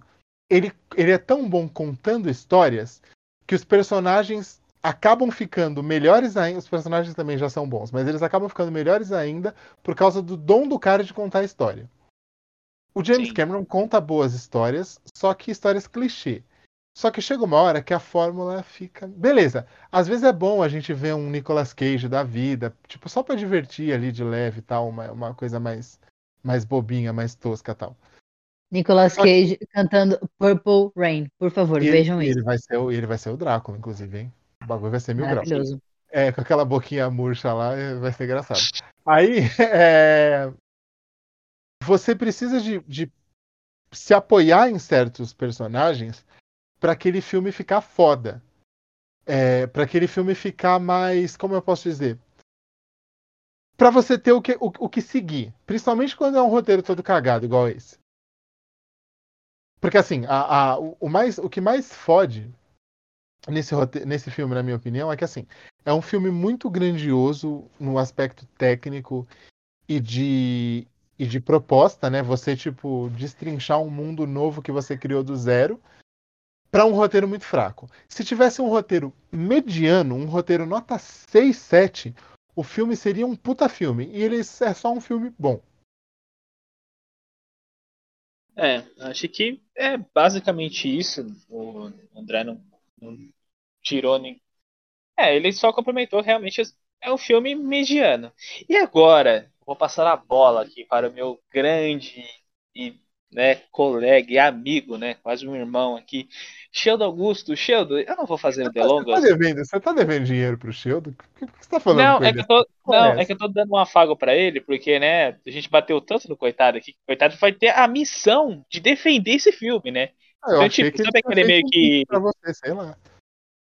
Não, sabe aquele meio que, tipo, você tá amassando a carne pra depois você chicotear? Então, mais ou menos nesse rolê. Então, Sheldon, se é que você pode, ou se você vai conseguir, defende esse filme aí, vai. Ai, ai. Tá, eu vou ser o cara que vai. Eu fui escolhido pra sofrer hoje. É, tá, vamos lá. Muitos pontos pra caralho, mas enfim. Eu vou começar pelo primeiro, pelo que a Stephanie falou que. Ó, ó, Sheldon, só pra, só pra introduzir o seu papel aqui, ó. Diga. Você, você hoje tá com uma missão tão difícil quanto ser o advogado de um cara que espancou uma velhinha numa cadeira de rodas, cara. Ai, meu Realmente. Deus do céu. Ok. Mas vai fundo. Acredi- Eu, acredito em você. Ou não, Vamos sei lá. Então, vamos lá. Como o gato falou nos fundos, é... referente primeiro aos pontos da Stephanie, que ela falou referente ao fato conservador, digamos assim, de James Cameron. É, Eu concordo nessa, nesse ponto de vista de que o James Cameron tem. Ele, ele não é europeu, né? Mas uma visão meio que eurocentrista, digamos assim, né? Vou usar isso como base, de que ele acredita somente na percepção dele do que é família, do que é um relacionamento. E aí acaba construindo ali todo o universo de Avatar se baseado em relacionamentos monogâmicos e sendo que se ele fosse pegar de fato referências a tribos né, originárias, a maioria delas não era monogâmica. E é, havia algumas, mas em grande parte não era a maioria. E aí ele constrói toda uma crítica referente à exploração desses povos, só que ele constrói esses povos sem a originalidade deles. E eu concordo com isso. É, é algo assim que não tem nem como esconder, porque o James Cameron faz questão de bater nessa tecla o tempo todo, durante o filme, durante o primeiro e durante o segundo filme. Com aquela visão de Pocahontas, a gente citou isso 400 vezes já. É... Só que Caralho, o George Norton é neto da Pocahontas. Que porra é essa, velho? Será que vai ter um crossover Hulk ruim e Pocahontas? Caralho, você viu isso agora, tá, tá um tempo já, mas enfim. É, E aí tem toda essa questão, e aí depois, né, tem um ponto que eu queria pelo menos comentar aqui referente ao James Cameron, que ele recentemente fez um comentário sobre Exterminador do Futuro 2, assim, mantendo a linha babaca dele, né, de que ele não faria esse filme novamente, de que tem uma fetichiza- fetichização das armas e tudo mais, enfim, é, ele tentando levantar uma bola ali, sendo que é uma bola que ele mesmo não consegue carregar. Mas o ponto que eu quero levantar aqui é que, por mais que o Jake Sullivan seja um personagem que eu acredito que não consegue car- carregar essa franquia de jeito nenhum, eu gostei dos núcleos da, do restante da família de Sullivan, digamos assim. Porque eu sei que, tudo bem, é brega, é clichê, o personagem vai morrer, é clichê, tem um personagem frágil, uma menina rebelde, mas. E o Aranha lá, o Aranha também. O rolê do Aranha é muito Não, isso da... é, exato. Mas enfim, o Aranha eu vou, eu vou chegar nele ainda. Mas, referente, por exemplo, a personagem lá que é interpretada pela. A, pela. Esqueci o nome dela. É a Kiri. Acho que é a Kiri. Ou é a, a que é mais velha. É Kiri, Kiri, isso. Que é interpretada pela Sigourney Weaver. Eu. Esse personagem é muito ruim, desculpa. Então, aí vou agora fazer aqui o advogado diabo, porque eu gostei dela, eu gostei da, da jornada que foi proposto para ela ali, porque não foi uma jornada assim de, ok, ela é uma personagem feminina ali, é, nova, que está se descobrindo e tal, então vamos fazer isso da forma mais, digamos assim, vamos fazer isso, sei lá, parecendo uma comédia romântica clichê dos anos 80. Eu acredito que não foi assim, eu acredito que teve ali um bom desenvolvimento, ainda mais trazendo essa conexão que ela tem com aquela árvore espiritual, com o mundo de Pandora. E, ó, E- vamos, vamos, vamos combinar que essa Kiri aí, ela é, ela é o maior clichê do mundo. Ela é filha de Ewa, né? Tipo, ela É. é, o escolhido que vai bater no Smith e sair voando. cima. é, vamos descobrir isso nos próximos, né? O James Cameron já falou que vai abordar isso no Avatar 3, 10, 20, sei lá. E aí tem, O tem, filme deveria ser Evitar, não Avatar. É, é, tem, tem esse núcleo. E aí tem o. Acho que é. Eu não sei como é que é a pronúncia. O André vai me corrigir aqui. O Loak. Acho que é. Não sei se é assim o. É, Loak. aquele- É, Loak, isso. Que a, a conexão dele com a baleia, por exemplo, eu gostei bastante, sabe? Ainda mais trazendo um, um personagem que.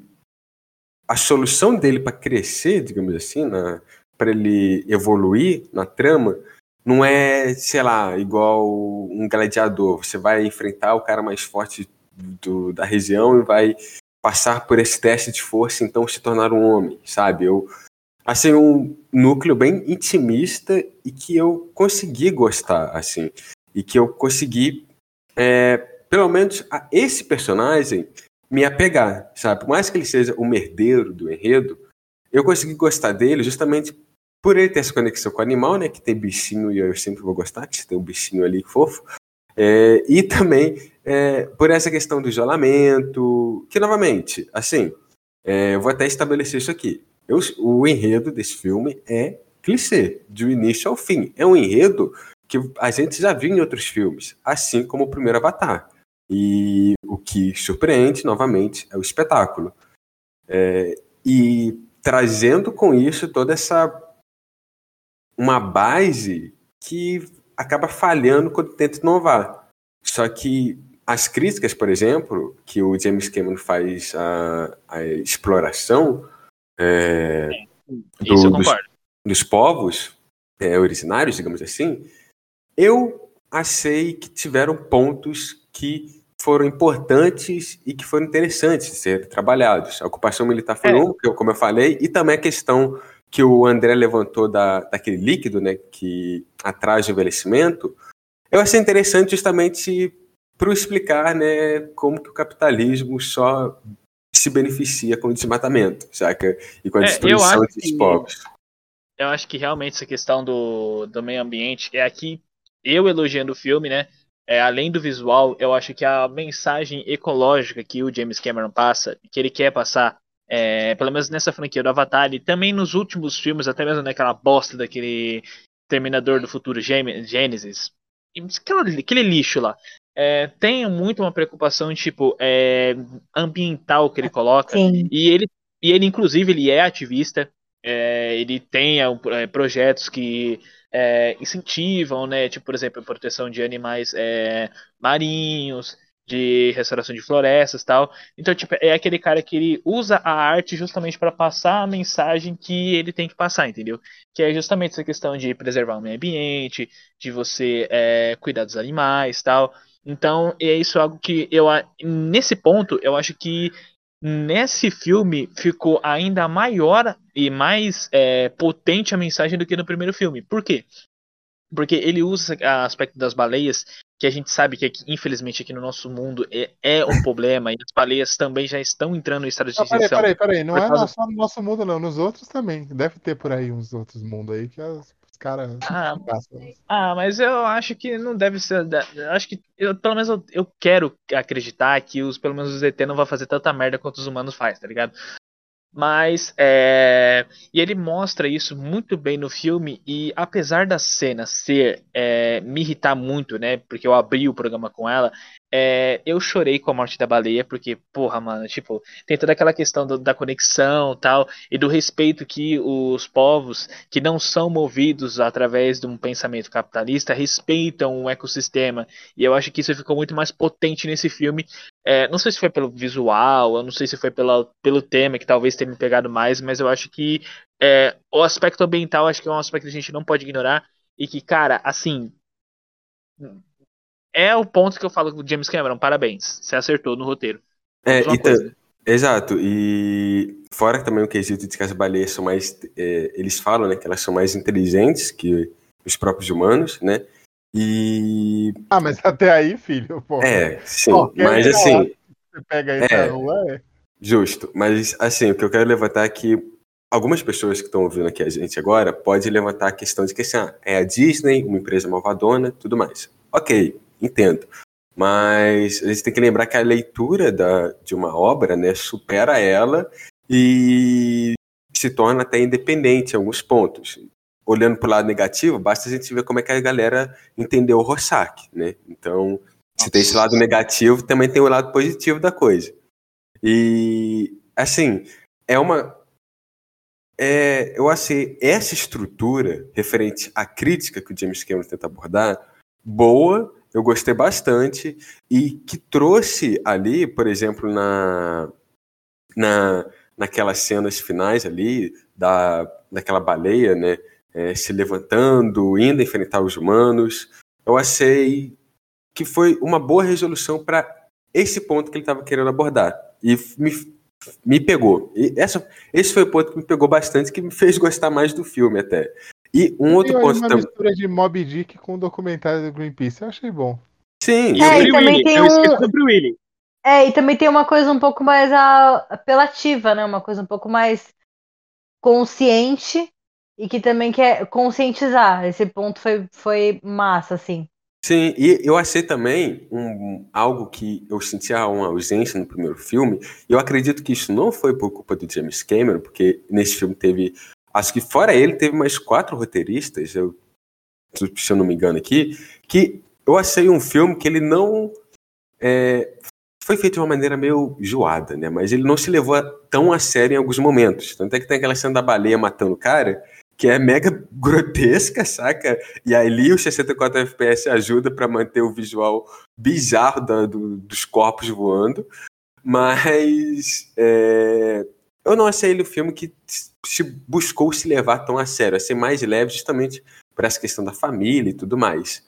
Só que aí entra o ponto do antagonista do filme. Que para mim, o James Cameron, tratando a humanidade como antagonista, falando que eles destruíram a Terra, agora estão buscando destruir Pandora também, tornar Pandora o lar deles. Eu já estava satisfeito com isso, mas ele precisa criar esse nêmesis pro Jake Sully, que igual a Stephanie falou, e o André também, cai naquela jornada, típica jornada do herói, e que ele recicla um vilão já, é, e parece que ele vai voltar no terceiro filme também, e não recicla ele somente trazendo como antagonista, mas trazendo ele como um personagem que agora tem uma justificativa e para ele talvez não ser tão ruim assim. E Nossa, isso não, eu não, acho não. de uma merda inacreditável. Nossa, cara, de- é, O então, o antagonista que é mais anta do que gonista. Porque, Então, mano, cara é insuportável, é uma mula esse cara, Sim, velho. Não, Mas gente, aí- Desculpa, desculpa, deixa eu só interromper Ah. um pouquinho. A gente precisa falar daquele macaco em forma de. Não, porque desculpa, é, aquele eu cara ia é um nele. Eu ia cegar É um- nele. Ah, então vai, prossegue. Vai, que eu, quero- eu preciso Macaco, mitigar esse macaco. moleque. É, porque o Spider, né, que, novamente, precisa... É igual o filme de bicho, filme que tem uma porrada de animal e precisa de um humano ali pra é, fazer a Doutor ponte. Little, Doutor do Little. É, exato. É, tem o Spider, que é um moleque que cresceu lá entre os navios, ahn, e ele ali é, adotou a cultura dos navios e tal. Né? Um moleque branco, loiro, de dread, que adota a cultura de uma outra, um outro povo. Ele é praticamente um Hum. playboy que tá querendo pagar de. Entendi. Exato. Apropria- Apropriação cultural?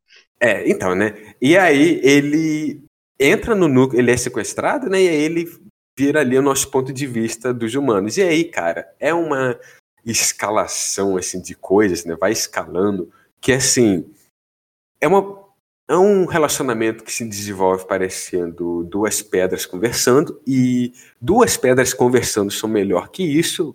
Peraí, né? É, É, tudo em todo lugar ao mesmo tempo. Exatamente. Justo. Isso, né? isso, é, isso é sincronia, rapaz. É, exatamente, estamos acincados aqui. Então, assim, eu. Cara, é assim, ele no final não consegui nem matar esse vilão. Não, igual, aí eu concordo com a Steph. Mostra a inca- incapacidade do James Cameron em desenvolver algo além do que ele já sabe. Porque eu acredito muito que no terceiro filme, que já tá falando, falando aí que vai mostrar a tribo do fogo, é, sei lá se ele vai introduzir algum outro tipo de inimigo que o Jake Sullivan e a família dele vão enfrentar. E aí, É, de Sim, novo, e tipo, Ah. e tipo, meu, Não, pra que roteiro. segurar tanto? Falem. Não, fala aí, Steph, fala aí.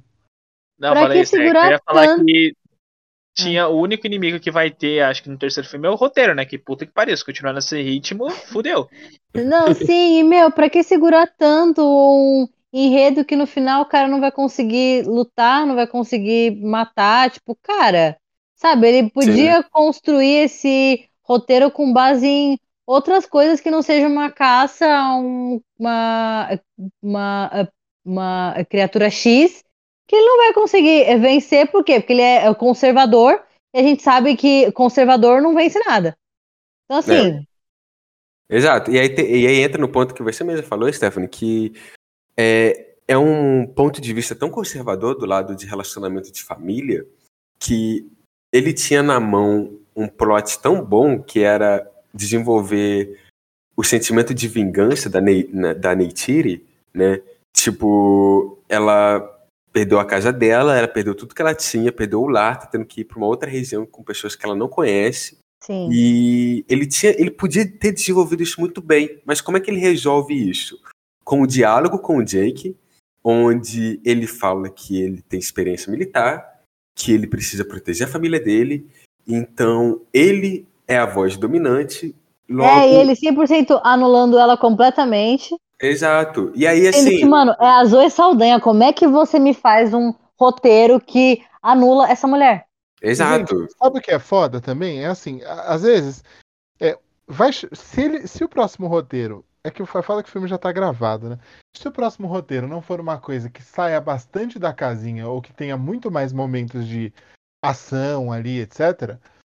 é, vai ficar pare... Mano, parece, sabe o quê? Roteiro de filme do Ben Stiller. É sempre ele numa situação vexatória, tendo caganeira na casa de alguém, ou passando mal na casa de alguém, ou tendo que que, que, tipo, sabe, é a mesma coisa, parece malhação.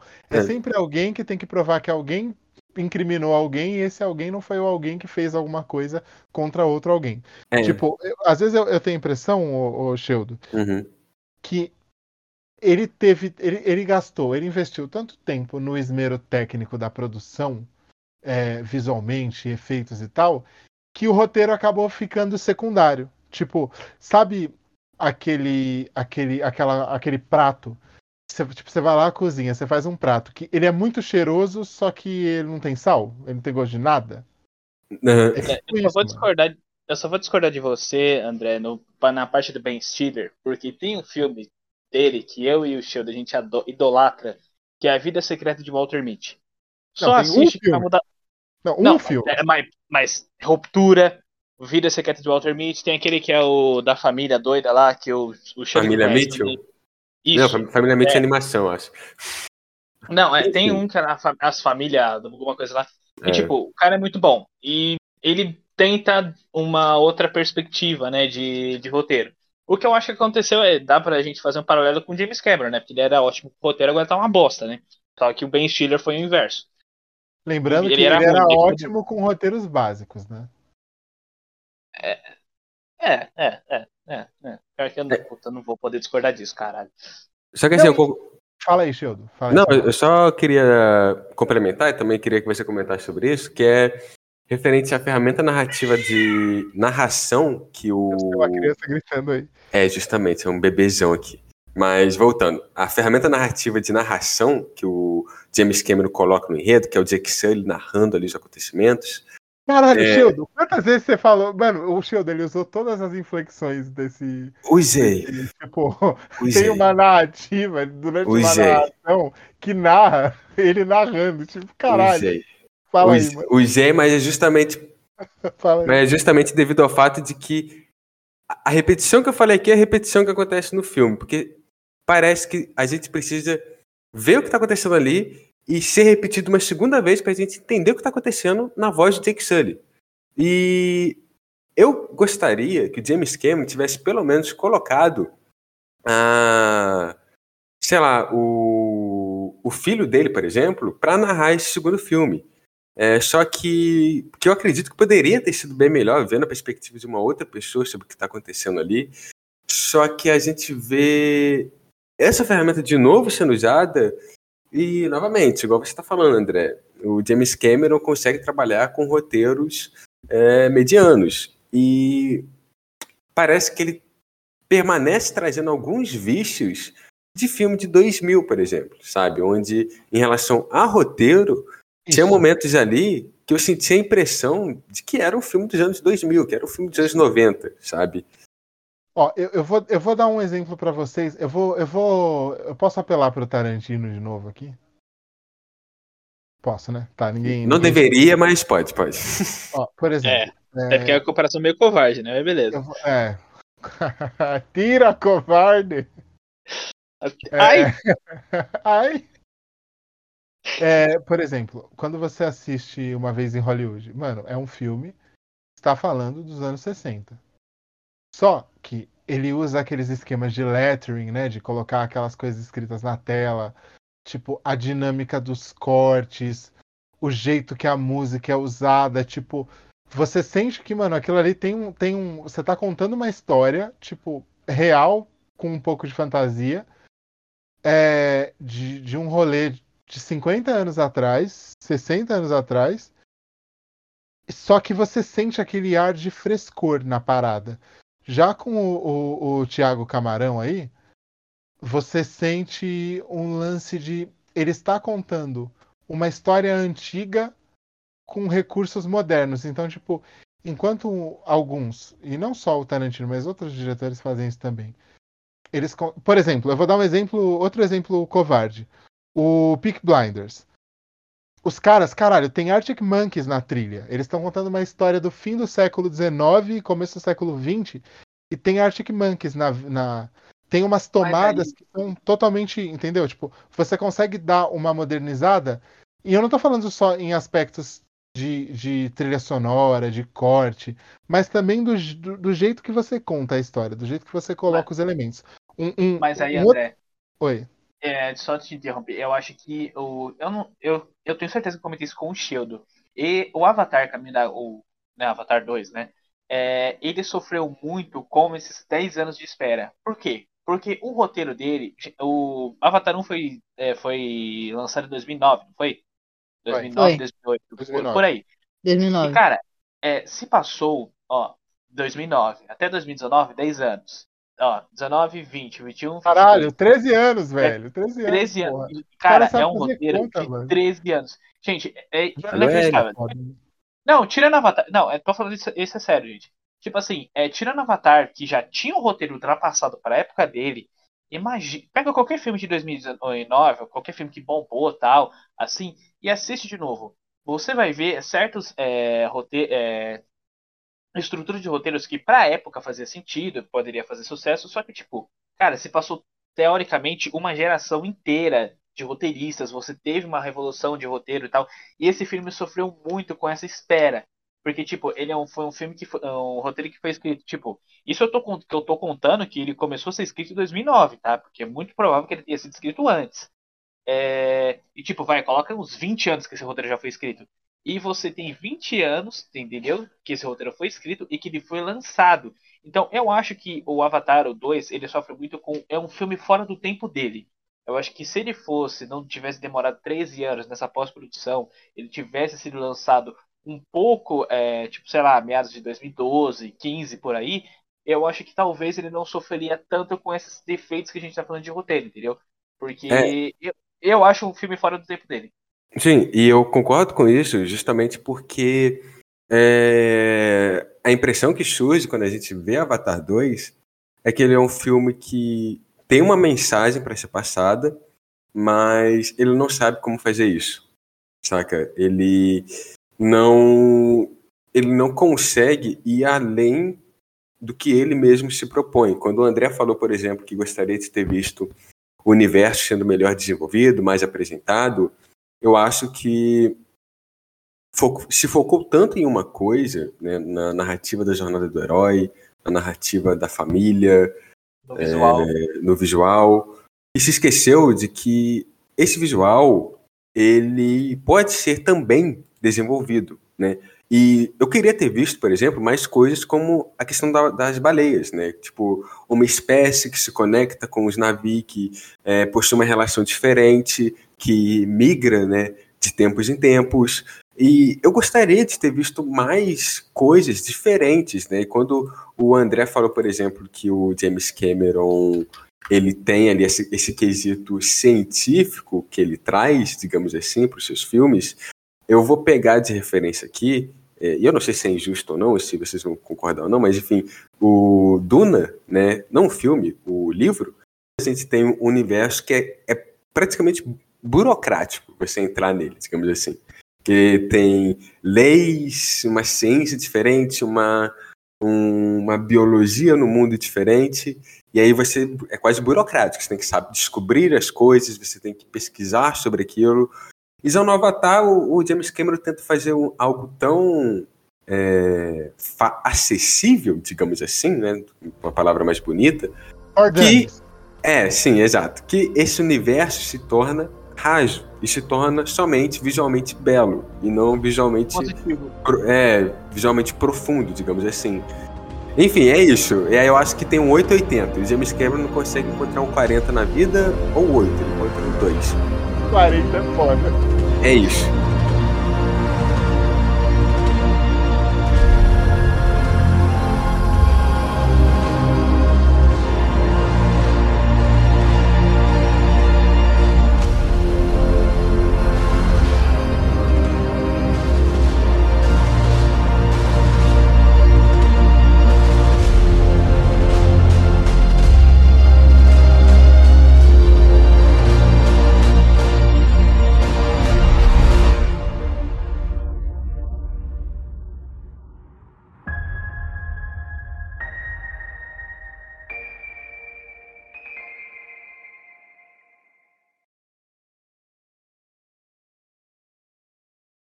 Uma coisa é o cara ser muito foda, outra coisa é o cara ser gênio. Mas, mano, a gente não tinha que ir pra parte das dicas. Das, das- É, então, né? É, já que, né, já acabamos com esse programa aqui, né, na, em pé de guerra, né, em- É muito bom, parece um programa de esporte na TV. Ó, ah, né? se isso fosse um programa de esporte, a Stephanie seria o craque Neto. Porque ela fica puta. Do nada, né? A Tipo, Stephanie- ah, Falou Olha, pra olha essa Neymar. comparação. é, tá vendo? É, bom, é, é isso, gente. Foi isso que a gente achou de Avatar. É, querem, querem. Enfim, Stephanie, resuma Avatar em uma frase. É, Uma poça de água azul. Perfeito. André? Ô, pai! Meu Deus do céu. Caralho.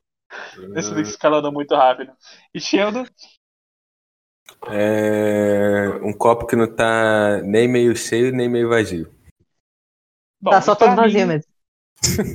Justo. E pra mim é como se eu tivesse sofrido um acidente e ter ido parar num hospital muito foda, né? Por. E Todo azul? eu- Não, é, tudo azul. E eu chegar lá e falar, puta, já que o hospital é foda, a comida deve ser foda também. E quando eu chego lá com aquela expectativa de, meu Deus do céu, vai ser a melhor comida que eu vou- comer no hospital na minha vida. Um O chefe de cozinha é o James Cameron. É, ô, negócio- ô, e chefe de cozinha é o James dicas? Cameron E ele me serviu sopa, tá ligado? Gente, eu, eu É preparo as, eu preparo as dicas e vocês cancelam as dicas, vão se foder. Não, mas vai ter É, calma. E Ah, tá, calma, meu desculpa. filho. Sabe por quê? Porque a gente não. mal. Olha, tá vendo, cara? Só porque eu xinguei Stephen King, olha só. Tá vendo? Essa perseguição, tá vendo? É, e já que, né, acabamos esse programa então baixo astral, a gente vai para nosso quadro, né, que é quadro que não tem nome, né? Porque geralmente a gente indica coisa aqui. A gente tinha um tinha o nome, mas a gente esqueceu. É, ele se perdeu como as areias do tempo. Ele se É, perdeu como o James Cameron se perdeu no roteiro, entendeu? é justo. Enfim. E aqui a gente separa uma área que a gente, tipo, de livros, séries, ou conteúdos, ou álbuns, enfim. O que a gente acha interessante compartilhar com vocês, para que vocês possam ouvir e. Bom, enfim, é algo que a gente gosta, que a gente, que a gente indica para vocês, né? Então, né, como na estreante aqui no guia, eu vou começar esse, esse quadro aqui com a Stephanie. Você tem alguma coisa para indicar aí pra galera, Steph? Pode ser Bom, coisa, tá? bom, esses dias eu tava lendo um livro muito bom que eu finalmente consegui finalizar, é, que é Os Homens Explicam Tudo para Mim, que é basicamente a, a trajetória que a autora faz, porque ela foi em uma festa e o cara passou, é, sabe, incontáveis minutos tentando explicar o porquê que ela precisava ler um, é, um livro que tinha sido ela mesma que tinha feito. E ela ficou o tempo todo tentando interromper para falar que o livro era dela e o cara ficou a, fe- a festa toda falando sobre. Aí, partindo disso, ela traça uma a narrativa toda sobre o feminismo e a violência feminina. Então, leiam, é muito bom. Caraca, tá vendo aqui, ó? Pelo menos alguém aqui, né, dá uma dica de. ó. Um de nós salva aqui, né? Pelo menos. É, então. André, por gentileza. Eu só digo uma coisa, se ela fosse igual a Neytiri, ela descia a porrada nesse cara e resolvia. Exatamente. Se o Aliás, James Cameron deixasse, Se permitisse, né? seria. É, entendeu? Aliás, é um um dia, limitante, né? um dia eu vou contar pra vocês uma anedota sobre uma mulher que eu admiro muito e resolveu um problema desses desse jeito. Bom, eu vou indicar pra vocês um filme que é, é um dos meus top 10. É um filme alemão de 2004. Ele chama The Educators, com K. Tipo, The Educators, aposto, Os Educadores. É, ele é um filme. Os, os protagonistas desse filme são dois caras chamado. Eu não vou pronunciar o nome deles em alemão correto, porque senão o Felipe vai ficar enchendo meu saco. Mas eles chamam Peter e Jan, que se, se você quisesse falar certo, podia ser tipo Peter e Jan, mas pode ser Peter e Jan. E aqui a gente tem um exemplo claro de que ele não consegue deixar de ser pedante e não pronunciar do jeito certo, a menos que fosse alguma coisa em inglês. Aí ele ia falar de qualquer jeito, porque não tem um porquê. É só que ele é assim.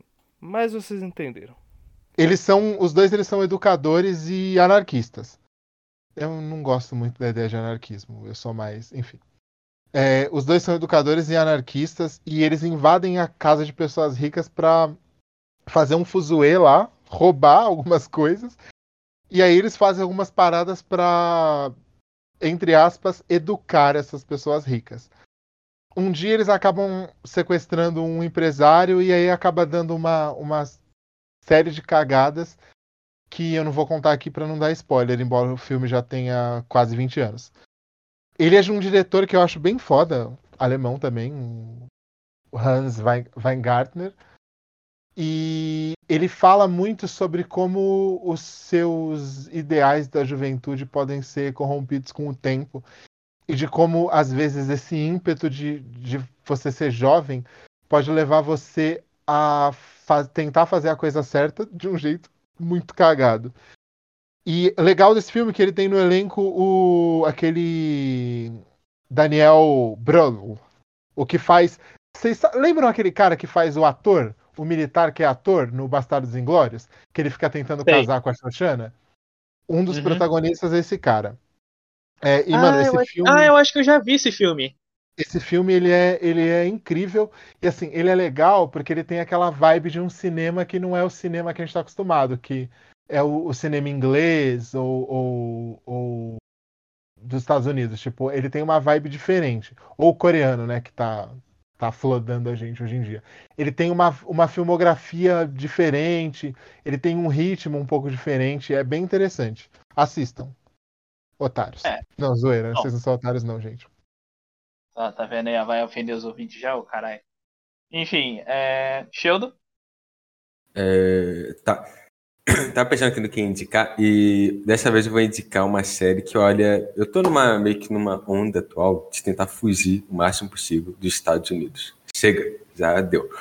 E aí agora eu tô vendo uma série dinamarquesa, que é Copenhagen Cowboy, que é estreou na Netflix recentemente, e ela é do mesmo diretor de Driver, né? Que Driver não é, Drive, melhor. Que tem lá o nosso querido é, Planta, né? Que é o Ryan Gosling. E Não, É uma série. de passagem. O Uhum. melhor papel que o Ou também Gosling conhecido como Ken, da Barbie. justo, É. Não, mas o melhor papel que o Ryan Gosling fez na vida dele, dois, aliás, foi naquele que ele faz o design do Avatar, que aquilo ali é maravilhoso. Que é aquele o, o sketch do Saturday Night Live. Que Sim. que inclusive vale a É. pena a citação aqui. Eles fi- finalmente mudaram a fonte da logo do, do Avatar, que era Papyrus, É. e aí mudaram. Tá vendo? Olha aí o avanço. E É. o segundo, que é em Blade Runner 2049, onde ele interpreta um androide sem expressão, que é exatamente o. Ele tá, tipo, só existindo ali, porque ele não tem expressão nenhuma. Ele Mas Mas interpreta. também ele fez o filme do lado do Jared Leto, que também não é lá essas coisas, né? Então, É justo também. qualquer pessoa se sobressai. Enfim, é Não, de- mas é- ele não sobressai, mas enfim, é o. É, ele é o mesmo diretor de Drive e também Bronson, que eu é uma outra indicação muito boa também com o Tom Hardy. Mas enfim, Copenhagen Cowboy basicamente tem uma protagonista feminina que ela a habilidade, ela tem uma habilidade sobrenatural assim, que é meio que ser um amuleto da sorte. Ela estando perto das pessoas, meio que direciona, direcionando ali os é, não os pensamentos dela, mas as vontades dela, né, os desejos e tudo mais, ela consegue meio que influenciar ali é, as coisas que acontecem à sua volta com, para outras pessoas. E basicamente a série meio que vai mostrando ela em várias situações. É, tem uma narrativa linear, né? Ela vai em busca de, ela está em busca de vingança, né? Devido a alguns acontecimentos. E, mas ao mesmo tempo mostra ela ali em diferentes, é, diferentes situações em que ela acaba servindo como esse amuleto e também servindo como um ponto de vista para a gente acompanhar o que acontece ali é, em volta dela. E é interessante porque ela é uma protagonista, né, que foi o que mais me pegou na série, que ela é uma protagonista que não é aquela que, assim, ou é totalmente melodramática, igual os clichês dos anos 2000, ou que resolve tudo na porrada e é meio, de certa maneira, masculinizada, sabe? Ela resolve as coisas de uma maneira diferente e tem toda uma um background assim de história que é diferente do, do que a gente está acostumado com as coisas de Hollywood. Então é muito bom a fotografia de novo, excelente, né? Aquela fotografia neon toda escancarada e também a, a direção também é muito boa e é bem diferente assim, bem diferente. Que olha, eu, se você for ver essa série, aconselho a não ver ela é, distraído, porque você perder dois minutos dela, você já não sabe mais o que está acontecendo. Mas veja bêbado, porque isso pode ajudar com o negócio do neon. É, o chapado. Não, olha aí, tá vendo? As indicações nós sempre são né, prezando pela família, pelo conservadorismo. Amém. Em homenagem a James Cameron. É, e eu, pra não fugir da regra também, né? Vou deixar aqui indicado um filme indiano, quem diria, é, que tá fazendo muito sucesso. Golimar. E foi a minha. Cala a boca, velho. Meu Deus do céu. Cara, você cortou totalmente o clima, velho. É, enfim, que é, desbancou, eu acho que vale aqui a indicação, porque ela, é, a canção original dele desbancou a Rihanna no Globo de Ouro, que é RRR, né, que em, né, esses R's têm cada um bom propósito, né, que é revolta, re- rebelião e revolução, que é um filme indiano que ele estreou, né, ano passado, ele fez muito sucesso, e não é à toa, tá, o filme é muito bom, é, e é aquilo, ele segue o algo tipo assim, é diametralmente oposto do é, do cinema hollywoodiano. Ele é, em suma, caótico. Ele mistura um pouco É de drama de trânsito, novela. né? Não, mas cara, assim, tipo, é insano. O filme é insano e não é não é eufemismo. O filme é insano. Ele mistura meio que trama com de novela das seis com é, filme de vingança, com ação tipo estilo a la Matrix, com dança indiana, com musical, com cara, assim, é uma assim, é um caos, só que um caos organizado. Ele segue uma linha linear, ele segue é, uma crítica bastante desenvolvida da época do imperialismo e como é, no caso, né, é, europeu. Né? Para quem não sabe, a Índia ele- eles eram, né, é, foram colonizados, né, entre aspas, colonizados pela a Índia e tal. Pela Índia não, porra, pela tá vendo? Já tô gravando aqui, o bagulho já tá, já tô Pela Falando merda. Inglaterra. Inglaterra. exato, obrigado. Pela Inglaterra Império e o Britânico. filme, exato. E o filme se passa mais ou menos na época em que a Índia tá meio que querendo sair fora, entendeu? E se passa a, né, pela ótica de dois indianos, onde um é um policial ferradão que tipo, o cara, nossa senhora, o cara faz e acontece no, no rolê. O cara é, ele é foda. Tanto que eu convenci a assistir esse filme através de um clipe, né, onde esse cara sai quebrando todo mundo. É, e tem o outro que é um, meio que um guardião da floresta, meio ingênuo, ingênuo tal. E os dois se conhecem por acaso e criam uma bela amizade. E aí, é, só É que um guardião da floresta ou é um guarda? é um guardião da floresta. É O tipo o guarda Chuck que- Norris naquele filme que ele vira urso e sai. É tipo isso? Nessa pegada. É nessa pegada. Meu Por isso que eu tô Deus, te falando. O filme é caótico. Só que pariu, ele é assim? extremamente bem. Só que ele é, é extremamente bem dirigido. Ele tem as cenas de luta assim escandalosamente bem trabalhadas. É, e é, eu esqueci de falar que tipo meio que o, o guarda, né, que é o cara ferradão, ele persegue o, o guardião da floresta ingênuo. Só que meio que um não sabe disso que o outro. Como eu disse, meio que uma novela das seis. Né? Mas cara, é bem dirigido, tem cenas emocionantes, tem um são diálogos bem divertidos e vale pela experiência de você de você ver um filme que foge da, do padrão, entendeu? Eu, por isso que eu recomendo muito esse filme porque ele foge muito do padrão hollywoodiano de filme de ação. E, cara, compensa. E tipo assim, principalmente pra você sair da sua zona de conforto. E eu recomendo esse filme porque ele é um filme bem divertido. Tipo, ele tem. Ele é razoavelmente longo, tem acho que 3 horas e 20 de duração, mas a- graças à dinâmica dele passa rapidinho. Então, essa aqui é a minha recomendação para seguir na linha, né, de fora Hollywood. Bom, gente, é assim nesse tom de Saladeira. eu não sei bem o que falar, né?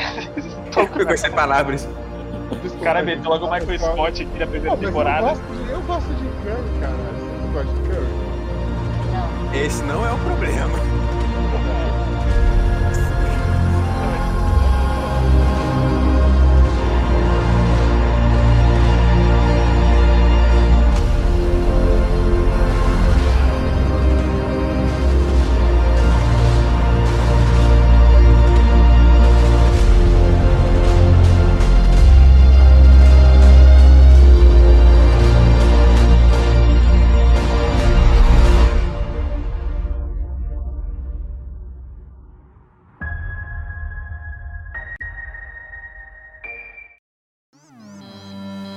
Episódio foi gravado e editado por Cancelistão Records.